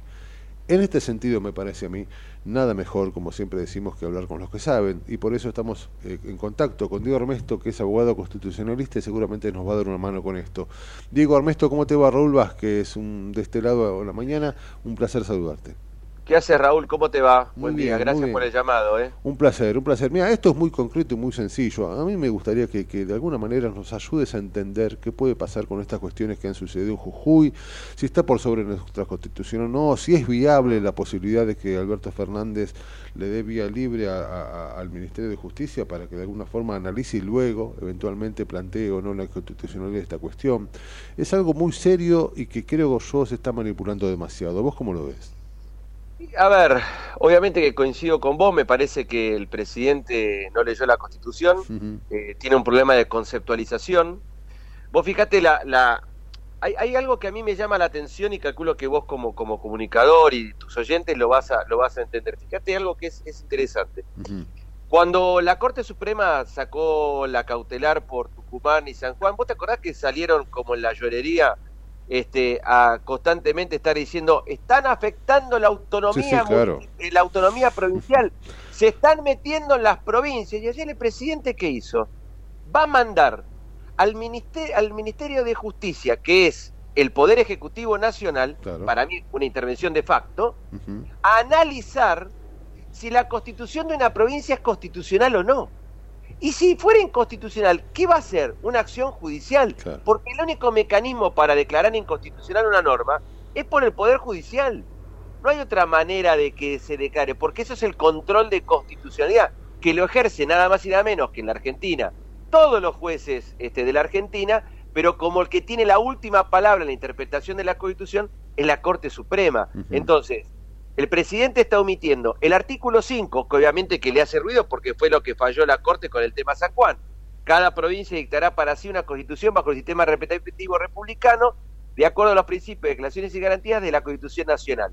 Y asegurará su administración de justicia, régimen municipal, educación primaria, para Bajo estas condiciones, el gobierno federal es garante del goce y ejercicio de las instituciones. Entonces, ¿de qué me habla el presidente que va a mandar a intervenir de facto o analizar una constitución? Está equivocado el presidente. Tiene un problema de conceptualización y de entender el texto de la Constitución. ¿Por qué? Porque la reforma del 94, el artículo 123, vuelve a profundizar y vuelve a decir que cada provincia dicta para sí la constitución de su provincia. Entonces, la provincia de Jujuy cumplió con el procedimiento constitucional propio de su provincia.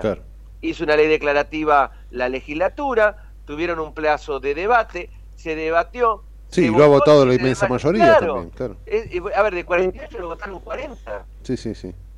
Y esos ocho que renunciaron pareciera que son los que se arrogan la facultad de decir que el pueblo está en contra de la reforma. No, a ver, me, me parece a mí que es más una politiquería barata y coyuntural para poner este, contra la espalda y contra la pared al gobernador Morales, que es un gobernador opositor, pero hacen silencio con todos los, perdón la expresión, con todos los, eh, iba a ser la palabra que no es correcta con todos los entuertos que están teniendo en el resto de las provincias, porque omiten Chaco. Vos sabés que en este momento, y yo que en cada lugar que salgo lo, lo reseño, en este momento en la provincia de La Rioja se está reformando la constitución. Ah, sí, claro, es verdad. Bueno, y ninguno dice nada, todo, porque como Quintela es un amigo, claro, claro, no le vamos a tirar una piedra a Quintela. me parece a mí que el problema es que eh, el, el proceso de reforma constitucional desde mi punto de vista, y leyendo la constitución de la provincia, pues, es un procedimiento correcto. Ahora, si después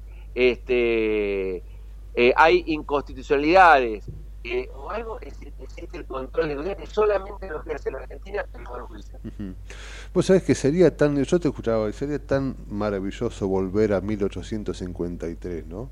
Volver a aquel texto casi sagrado, te diría, eh, ¿qué, nos pasa a los argentinos con este afán enorme de todos los gobiernos de todos los colores, eh, de tergiversar y de modificar una carta magna que inclusive, si uno lo, analiza y conoce un poco la historia, ha sido este, de las más eh, modernas del mundo. Digo, eh, ¿qué, qué nos pasa que nos tiramos tiros en los pies? Mira, a ver, yo creo que esto se condice con el libro que escribió Carlos Santiago Nino en los años, en la década del 90, que se llama Un país al margen de la ley. Somos un país al margen de la ley. Sí, sí, sí. De lo chiquito a lo macro, es decir, somos personas que nos encanta vivir al margen de la ley. Ahora, cuando ves un argentino del exterior, el tipo respeta la ley, el semáforo, cruza por la esquina, no cruza por la mitad de la cuadra. Y, vuelve hablando de eso, ¿viste? Vuelve hablando, no sabes cómo, cómo allá este, afuera se, se manejan bien bajo la ley, ¿no? Es increíble Porque hay sanción. Cuando vos no tenés sanción, automáticamente es un viva la pepa. ¿Por qué no hay sanción? Porque hay una realidad. Vos fíjate que el presidente ayer, en su alocución, él sostiene que la Comisión Interamericana de Derechos Humanos está investigando. No, no, a ver. Primero hay que entender cómo funciona el sistema ante la Comisión Interamericana de, Derechos Humanos, que empieza con una denuncia y la Comisión tiene que analizar la denuncia si existe una violación a los derechos establecidos en la Comisión Americana de Derechos Humanos o en cualquier otro este, instrumento internacional de los derechos humanos. Y recién ahí después llega la Corte Interamericana. En segundo lugar, lo que hizo el presidente ayer fue ser vocero de la Comisión Interamericana de Derechos Humanos porque lo único que hubo fue un comunicado. ¿Por qué? Porque la Relatoría de la Libertad de Expresión, que es, parte de la Comisión Interamericana de Derechos Humanos, establece determinados parámetros, estándares internacionales para el tema de la protesta y los cortes de ruta. Dentro de ello dice que la, el corte o la protesta tiene que ser pacífica. Entonces, lo que el, lo que el presidente debería entender, que creo que no vio las imágenes como la vimos todos, es que quisieron interpecer, primero, el funcionamiento de la Convención Constituyente de la provincia de Jujuy. Segundo, eh, quemar la legislatura. Tercero, prohibir la jura y la aprobación de la, de la nueva constitución de la provincia de Jujuy. Es decir, cuatro cuestiones que entran dentro del artículo 226 del Código Penal. Y él es penalista. a ver, está en el Código Penal. Es decir, a ver, Diego Armesto en este momento con Raúl este, no está diciendo nada estrambótico, nada nuevo, se le ocurrió. No, no, esto lo dice el Código Penal. Y el 194 te prohíbe el corte. Entonces lo que deberían hacer es, una de las propuestas, y ahora que vamos a elecciones, sería bueno que el partido del presidente proponga derogar el Código Penal. Entonces vivir en la época del cromañón, es decir, donde nos manejamos el machetazo en la cabeza. Y es increíble, es increíble también cómo te ponen, este, a ver, ponen a la gente ante la idea de tener que em, menospreciar o no entender o estar en contra de la Comisión Internacional contra los Derechos Humanos. Digo, eh, como si, bueno, vos lo dijiste bien, ¿no? Eh, mm. Él no vio las imágenes, por lo tanto lo que dice la Comisión Internacional de los Derechos Humanos es justamente lo que hay que hacer. Pasa que él no vio las imágenes de lo que ocurrió. Eso es realmente increíble. porque Es, que, es que ese es el tema. Es decir, yo la verdad te digo, es como que hay... ¿Viste cuando, cuando voy, la famosa frase que decimos todos, vivís en un frasco? Yo a veces le digo a mis hijos, vivís, parece que vivís en un frasco. Sí, sí, sí, a mí me parece que parte de la dirigencia política vive en un frasco. Es decir, que no ve. A ver, yo te digo la verdad, es decir, yo veía las imágenes, ¿no? Es decir, eh, las computadoras prendidas fuego como bol, como, como molotov contra las ventanas de la legislatura. Hubo un policía el que se prendió, se le prendió fuego, ¿viste? Bueno, entonces yo digo, a ver, bajemos, porque acá, como lo dijiste vos, decir, hay que bajar un decibel todos. No de un lado del otro. Bajen decibeles, pongan orden y pónganse en la discusión en el orden. No la discusión en tirar piedra, porque creo que no es el no es la herramienta el, de, diálogo tirar piedra o encender una legislatura. Que lo pueden hacer en Jujuy, en el Chaco. No nos olvidemos, Raúl, ¿te acordás Santiago del Estero? Vos tenés la misma edad que yo. Cuando prendieron fuego la casa de gobierno. Absolutamente, Y ahí vino la intervención federal. Entonces digo, a ver, ¿qué, están buscando? ¿Cómo se enciende la mecha para ver si logran la intervención federal? Este, todas cuestiones que en realidad. Bueno, ayer buscaban un muerto. Ayer yo creo que buscaban un muerto.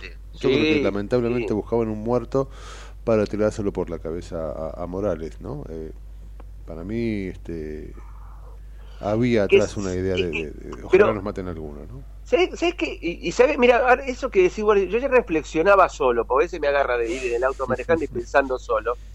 Este, después voy a la psicóloga que lo leo con la psicóloga, pero este yo digo, a ver, la Argentina siempre se resuelve con un muerto. A ver a quién le tiran un muerto. Pero hay que parar un poco con el, con el.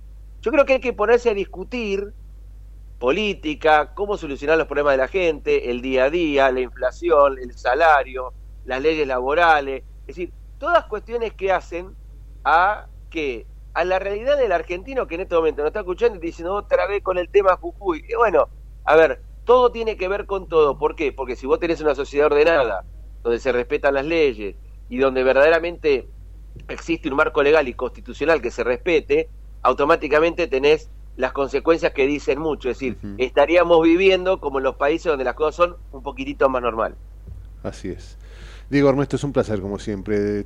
Yo quería sacarme esta duda exclusivamente lo que ocurría en Jujuy y como siempre nos ha dejado muchísimo más para pensar. Así que te agradezco mucho, viejo, como siempre. Abrazo gigante, Raúl. Cuídense mucho, ¿eh? Gracias, gracias, eh. A vos. Diego Ernesto, que bueno, nada, ha sido muy claro, ¿no? Ojalá volvamos de alguna vez y para siempre a la Constitución del 53. 11.37 de la mañana, Javi, eh, creo que viene tanda y retomamos la trinchera un rato. Seguimos informando desde la trinchera. Hasta las 12 con Gustavo Tubio.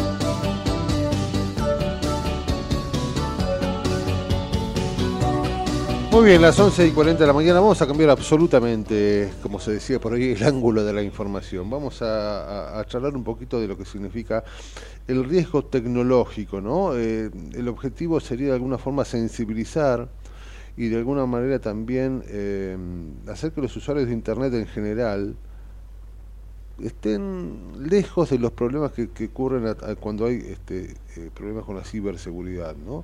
Eh, hay una empresa, se llama BTR Consulting, que está especializada en el riesgo tecnológico, justamente que, bueno, gracias a Dios sigue innovando en materia de concientizar eh, por, por, ante, este riesgo complejo que tiene que ver con, con los problemas que de, las estafas online, con la exposición, los ciberataques y todas estas cuestiones que están muy lejos de nosotros, pero al mismo tiempo están también muy cerca y siempre podemos ser eh, objetivos de estos chorros que de alguna manera nos pueden cambiar y modificar la vida. Eh, el lanzamiento es muy importante y, lo van a hacer de una manera muy que para mí, eh, por eso me llamó la atención y quise hablar, aunque sea un rato, con, con, gente de BTR. Atención, lo van a hacer con videojuegos para concientizar sobre el riesgo tecnológico. O sea, van a utilizar la tecnología para que de alguna forma todos estemos informados sobre el riesgo que puede o que implica la tecnología mal, mal aplicada. Para hablar de esto y para que nos cuente mucho mejor, estamos con Javier Queimaliños, que es director de BTR Consulting. Eh, ¿Cómo te va, Javier? Un placer saludarte. Raúl Vázquez es mi nombre. Hola, ¿qué tal, Raúl? muy buenos días, ¿cómo les va? Buen día, muy bien. Eh, es un placer. Vos sabés que, bueno, tengo entendido que la propuesta eh, lúdica, para llamar de alguna manera, se llama Human Shield, que y es una saga de videojuegos que busca disminuir la exposición a, las estafas online. Explícanos más esto, porque me parece interesantísimo que eh, para estar lejos de las estafas nos, nos muestren un videojuego, me parece interesante. Sí, tal cual.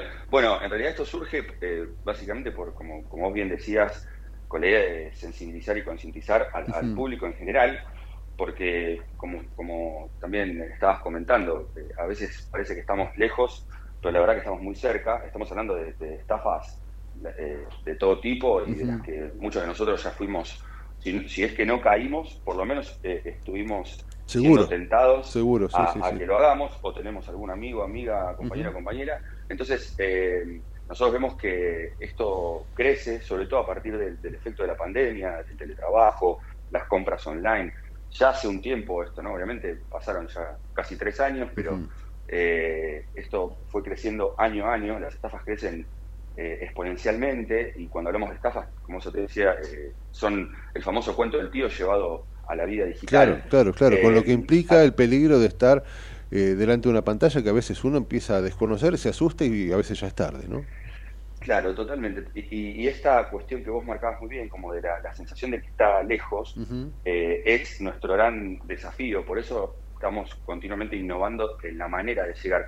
Esto, eh, como campaña de concientización, es muy similar a las que conocemos de, que tienen que ver con salud, que tienen que ver con seguridad vial, que tienen que ver con medio ambiente, cosas que eh, generalmente nos llevan a cambiar hábitos, pero que hoy no tenemos incorporados. Y por eso innovar en la manera de llegar eh, tiene, tiene tanto o quizás más peso que el propio contenido. Porque si yo te cuento y te digo, tenés que eh, actualizar tus contraseñas, tenés que actualizar el antivirus, bueno, es como decirte, tenés que ponerte el cinturón de seguridad, tenés que usar barbijo en el caso, bueno, pero la verdad que para que ese mensaje se haga hábito, no pasa de un día para el otro. Entonces, más allá de las típicas campañas de comunicación, viste, como si fueran carteles, eh, eh, videos educativos, vamos. Claro, la idea es familiarizarnos de alguna forma con la herramienta y con la tecnología para que de alguna manera podamos, eh, no sé, aprender técnicas o algunos trucos que nos ayuden, ¿no?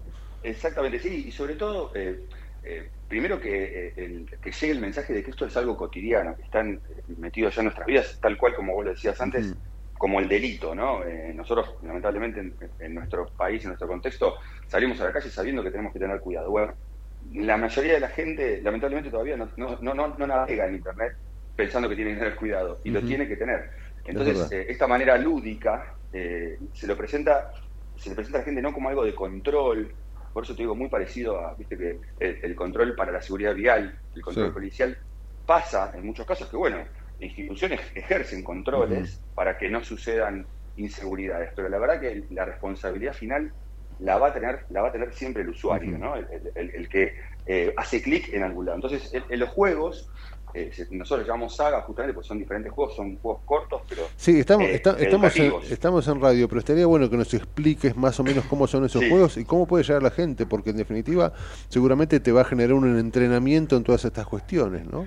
Sí, sí. Eh, los juegos son juegos que se juegan ya sea eh, por, por, cualquier dispositivo, ¿no? Puede ser la computadora, puede ser eh, vía móvil. También esto lo fuimos mejorando porque al principio hicimos un experimento con un solo juego, un primer juego que tenía varias etapas. Las etapas son sencillas, todo, como te digo, todo público lo puede jugar. De hecho, tenemos uno en particular que es para niños, niñas y adolescentes, mm, por las temáticas que trabajamos ahí, como el ciberbullying, el grooming, que son también temáticas muy es mucho crecimiento también hoy por hoy, pero también está el usuario típico, vamos a decir, eh, adulto, ¿no? que navega por Internet y se tiene que fijar, por ejemplo, en una pantalla si una eh, página de Internet es riesgosa o es confiable. Y es como una especie de eh, elección de, verde-rojo, ¿viste? sí, sí, sí, verdadero o falso. Claro, evalúa esta pantalla, ¿para vos es, es, confiable o es riesgosa? Entonces, hay, por ejemplo, la típica enseñanza, que son mensajes muy, muy sencillos sencillos para algunos, pero algunos todavía los estamos incorporando, que es, por ejemplo, ver el candadito de la página y que por lo menos eso le da, no te digo que es segura, pero sí le da una capa de seguridad adicional a las que no lo tienen. Entonces, te lleva a pensar, por ejemplo, en eso, verde rojo lo elegís, lo mismo pasa con publicaciones en redes sociales. Claro, te va entrenando el ojo de alguna manera, ¿no? Te hace leer, son juegos, bueno, tenemos diferentes versiones, hay juegos que tienen más texto y más eh, mensaje educativo y después hay otros que fuimos también como incorporando con algo más parecido a lo, a lo que jugábamos antes de chicos nosotros, viste el Donkey Kong, que era saltar, bueno, lo mismo, por eso te decía, eh, los mensajes quizás son parecidos o similares, el tema es que podemos jugar a diferentes cosas para que nos atraiga y el mensaje quede o vaya quedando de a poco, pero de, esta manera de, lúdica y entretenida. no, es, no, es, menor, nosotros hacemos muchas acciones de estas que, que, como te digo, muchas veces eso se relaciona con el control, con el no poder, ¿viste? Con el, con el prohibido hacer. y nosotros queremos darle una, una idea más de cuidado el juego lo que hace es concentrarte en una actividad. Claro, no, no te alejes, no ah. hace falta que te alejes, sino simplemente que tengas cuidado. Exactamente, y jugar, viste, nos lleva a eso, a, una cosa divertida, atractiva, y ahí el, participante, el usuario, de alguna manera percibe mejor los mensajes. Y, Javier, estos juegos, eh, viste, los principales problemas con los que a veces nos enfrentamos, creo que, bueno, el principal es el phishing, ¿no? Eh, a través de los sitios web, pero también... Eh, falsas, eh, falsos correos electrónicos, el tema de las contraseñas, viste que a veces inclusive, bueno, las redes sociales también es un uso a veces complejo. Eh, ¿Cómo accedes a veces automáticamente a, redes de Wi-Fi públicas? Eh, bueno, muchas cuestiones que son cotidianas y peligrosas y a veces, este, bueno, infieren un riesgo muy difícil que nos puede hacer perder un montón de datos. ¿no? los juegos también apuntan a eso, ¿no? A, familiarizarte con eso y de alguna manera de estar a salvo, ¿no?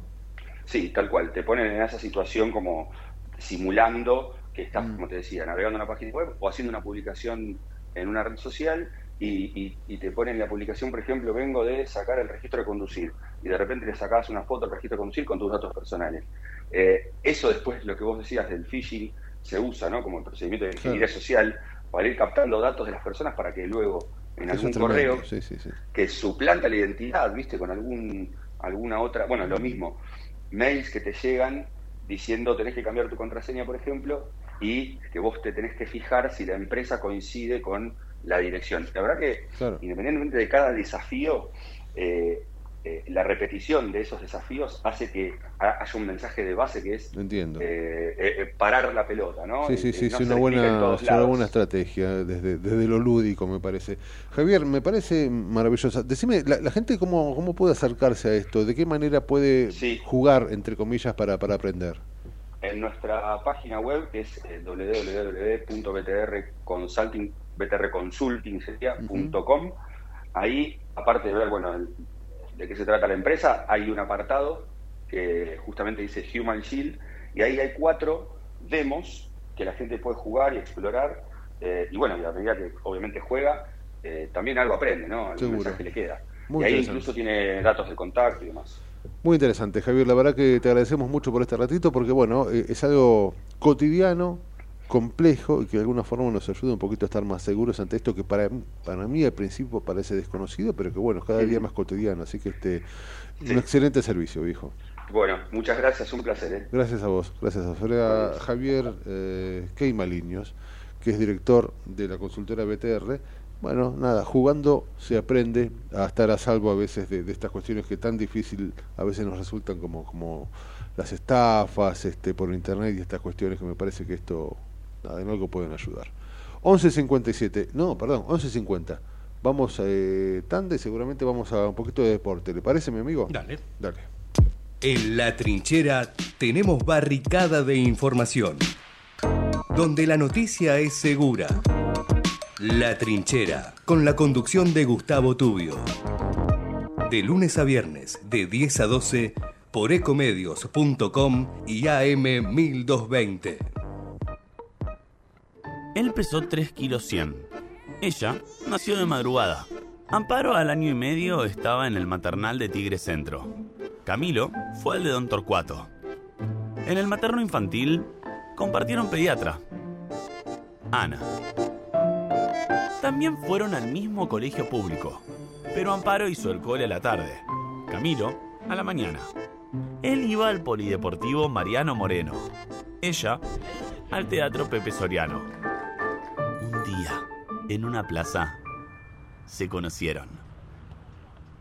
Para no separarse nunca más. En cada momento, el municipio de Tigre está con vos. Tigre es mi vida. Municipalidad de Tigre. Tu barrio recicla. Desde el programa Merlo Limpio llegan las jornadas Tu barrio recicla Participa llevando tus reciclables separados, limpios y secos. Podés intercambiarlos por un plantín o una bolsa de compost. Consulta el cronograma de puntos itinerantes en www.merlo.gov.ar barra reciclado. Cuidar el medio ambiente es compromiso de todos. Intendencia Menéndez. 28. 34. 58. 73. No importa si tenés 18 o 70 años, vos también podés terminar la secundaria de forma virtual y desde cualquier lugar del país. Con educación hay futuro. Conoce más en buenosaires.gov.ar barra Terminal la Secundaria. Buenos Aires Ciudad. ¿Sabías que todos los accidentes por inhalación de monóxido de carbono son evitables? Chequea que la llama de tus artefactos sea siempre azul. No olvides ventilar los ambientes de tu hogar todos los días, verificando que las rejillas cuenten con salida al exterior y las ventilaciones no estén tapadas ni sucias. Y controla las instalaciones internas con un gasista matriculado. Con estos consejos, proteges a tu familia. Metrogas, damos calor. En Ezeiza sumamos 100 patrulleros nuevos para la prevención del delito. Con más seguridad, seguimos para adelante. Ezeiza Municipio. Gestión Gastón Granados. En el 2023, Almirante Brown cumple 150 años y lo festejamos con obras históricas como los pasos bajo nivel de San Martín, Calzada y Longchamps, el viaducto de Ruta 4 y Rotonda Los Pinos, el primer edificio de aulas y la estación de trenes de la universidad y la nueva avenida Capitán Olivera. En este nuevo aniversario, seguimos trabajando por el Brown que soñamos y que nos merecemos. Todos somos Brown. Vení al Mercado Morón. Panadería. Frutas y verduras. Lácteos. Limpieza. Carnes y pescados. Pastas y almacén. Abierto de lunes a sábados de 9 a 18. Y domingos de 9 a 13. Reintegro del 40% de tu compra abonando con cuenta DNI. Mercado, Morón. Avenida Perón, ex Caona 3883. Intendente Lucas Gui.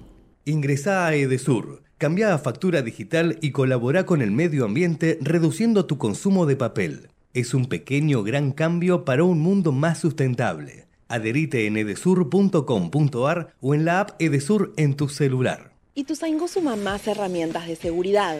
Ya podés ser parte del programa Ojos en Alerta, la red de prevención ciudadana que te permite alertar a través de WhatsApp cualquier emergencia o situación sospechosa en la vía pública. Enviando un mensaje con ubicación, foto o audio, podés contactarte con el centro de monitoreo para que localice la zona y envíe la asistencia necesaria. Conoce cómo sumarte a esta red de prevención ingresando en miituzaingó.gov.ar. Gobierno Municipal de Ituzaingó. Secretaría de Seguridad. Teléfonos útiles José Cepaz. Emergencias 911. Comando Patrulla 02320 440005. Comisaría Primera 02320 422 111. Comisaría Segunda 02320 466 661. Comisaría Tercera 02320 446002. Bomberos José Cepaz 02320 422222. Ambulancias 02320 439300. Secretaría de Seguridad 02320 447464. Defensa Civil 02320 441900. COM 02320 433856. Emergencias COVID 107 147 11 56 18 30 25 y 11 56 18 30 66. José Cepaz Municipalidad. Intendencia Mario Ishi. En Lanús, nuestros vecinos cuentan con el nuevo programa de telemedicina pediátrica para chicos de hasta 16 años. Si sos vecino de Lanús, solo tenés que empadronarte, registrate en la app y acceder a tu consulta médica. Así de fácil. Informate en lanús.gov.ar barra telemedicina. Lanús nos une. Queremos que traigas tu empresa a Esteban Echeverría. Te ofrecemos un municipio ordenado y transparente, la mejor ubicación y algo que no te ofrece nadie. Cinco años sin pagar nada. Sí, hasta el 2027 para que no pares de crecer. Esteban Echeverría, un municipio ordenado para seguir creciendo. Seguimos informando desde la trinchera. Hasta las 12 con Gustavo Tubio.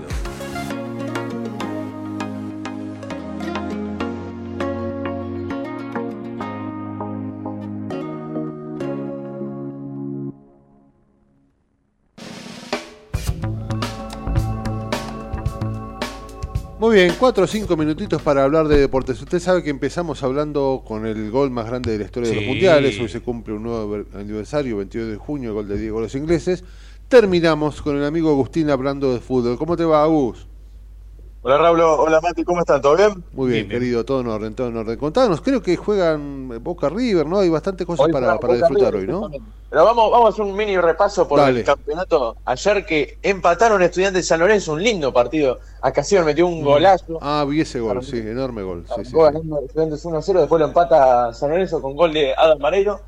Y después se le cobra un penal a Estudiantes. Hubo una polémica que no sé qué pasó, es verdad. No, no, cuéntame, cuéntame, no sé qué pasó.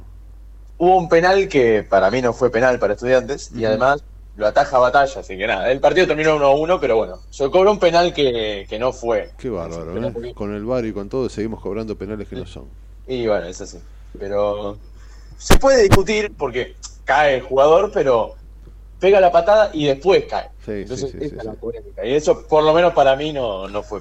Y Después, esto hace que San Lorenzo se aleje entonces, cada día un poquitito más, ¿no? De se River. un poco más siempre. Depende también qué pasa con River y qué pasa con Talleres. Ujú. Pero ya si ganan River y Talleres, ya San Lorenzo ya no, no va a tener ninguna chance. claro, Además, River está a nueve puntos. Claro, es mucho, es mucho. Porque está, River está con 47. Estamos en fecha 22, ¿no? Faltan 6 o 7. Estamos en fecha 21. 21. Faltan, sea, ahora además con un partido más, está con nueve Claro. puntos abajo. Sí, yo creo que se empieza, cuervo- se a definir todo.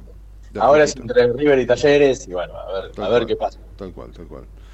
Así que, este, bueno, empataron eh, San Lorenzo y, y Estudiantes. ¿Y qué más? Exactamente. Después Central Córdoba y Gimnasia también empataron 0-0. Los dos partidos hubo dos empates en total. Gimnasia tuvo ba- bastante chance para meter el primero, pero no, no se pudo y bueno, Ahí un punto para cada empate. Después, hoy se van a jugar, va a jugar Tigre y Vélez, un medio, un clásico. Uy, es un- sí, sí, sí, sí, una cosa que tiene que ver de- de- del, del oeste. Usted sabe que el técnico de, de Tigre estudiaba en el en Vélez. De ahí se Ah, recibió, se recibió de profesor de educación física y terminó siendo técnico, porque yo tengo un sobrino que lo, que lo conocía. Este, el tipo quiere mucho, mucho a Vélez, así que vamos a ver qué, qué resulta de eso. Y aparte hay una cuestión que tiene que ver con el descenso ahí también, ¿no? Está complicado Vélez. Claro, Vélez está muy complicado. Vélez no, no gana de hace tres meses. Mira vos, increíble. Es una locura como, como un equipo grande termina, Sí, sí, sí, sí. termina en los últimos puestos. Increíble. Pero bueno, después Lo transmiten, de- lo transmiten acá en esta radio, así que este, le digamos a la gente de, de Vélez que pueden escucharlo hoy por Ecomedios. Ah. Por Ecomedios se puede ver Vélez y Tigre. Así Después, es. Racing y Barracas en Central van a jugar a las 6. Ujú. River va a jugar contra Instituto, se va a medir de local. Va- River va a querer sumar de a 3 para seguir. Supongo que jugará con algunos, este, no digo suplentes, pero va, va a modificar, ¿no? River, supongo que Va, va a hacer unas modificaciones seguramente. Sí, sí. Capaz, puede ser que vuelva Enzo Pérez, andás, a- andás a ver qué, qué pasa. Con, pero, ese, con ese plantel puede jugar cualquiera, mi amigo. Exactamente. Tremendo Pero bueno, plantel. La verdad, no hay que dejar el campeonato de lado. No, y seguro. después Godoy Cruz contra Boca. Boca va a tener que recuperarse, va a tener que sumar puntos. ¿Es en Mendoza? Sí. Este Mendoza, exactamente. Boca está no es ah, encima. Godoy Cruz está décimo y Boca está en la onceava posición. O sea, vos. si Boca gana, se escala unos puestos más. Así que le va a venir muy bien a- es. al conjunto del Mirón estar en los primeros puestos, por lo menos para clasificar a Sudamericana, en el asegurarse una Copa Internacional. Claro, porque, bueno, mira, estás dando en el clavo. Si Boca no entra entre los primeros ocho, no entra en ninguna copa. Exactamente. Bueno, tiene Boca la Copa Argentina, ¿no? Y, la, y creo que la, la de la Claro, Liga, pero ahí bueno. Pero bueno, ya estando en los primeros puestos, por lo menos te asegurás una Copa Internacional. Claro, claro, claro. jugar una Copa Internacional. Que para Boca sería un, un sacrilegio no jugar Tremendo, nada. tremendo, tremendo. Muy bien, Agus, lo, lo- lo invito a que mañana hablemos de estos partidos, si le parece que se juegan hoy. Vale. Analícelos y mañana me los cuenta, ¿le parece? Vale, perfecto. Abrazo enorme, querido Agus. Nos vemos. Se me cuida mucho. Chau, chau. Mi amigo, 1201. Yo creo que está todo vendido, está todo hecho. Me parece que este, pidiendo las disculpas del caso nuevamente al amigo Jorge Chamorro, nada, eh, lo despido hasta mañana, si a usted le parece. Ha sido un placer, Raúl, como siempre. Será hasta Igualmente, mañana, a las igualmente. 10. A las 10 estamos por acá. Chau, chau.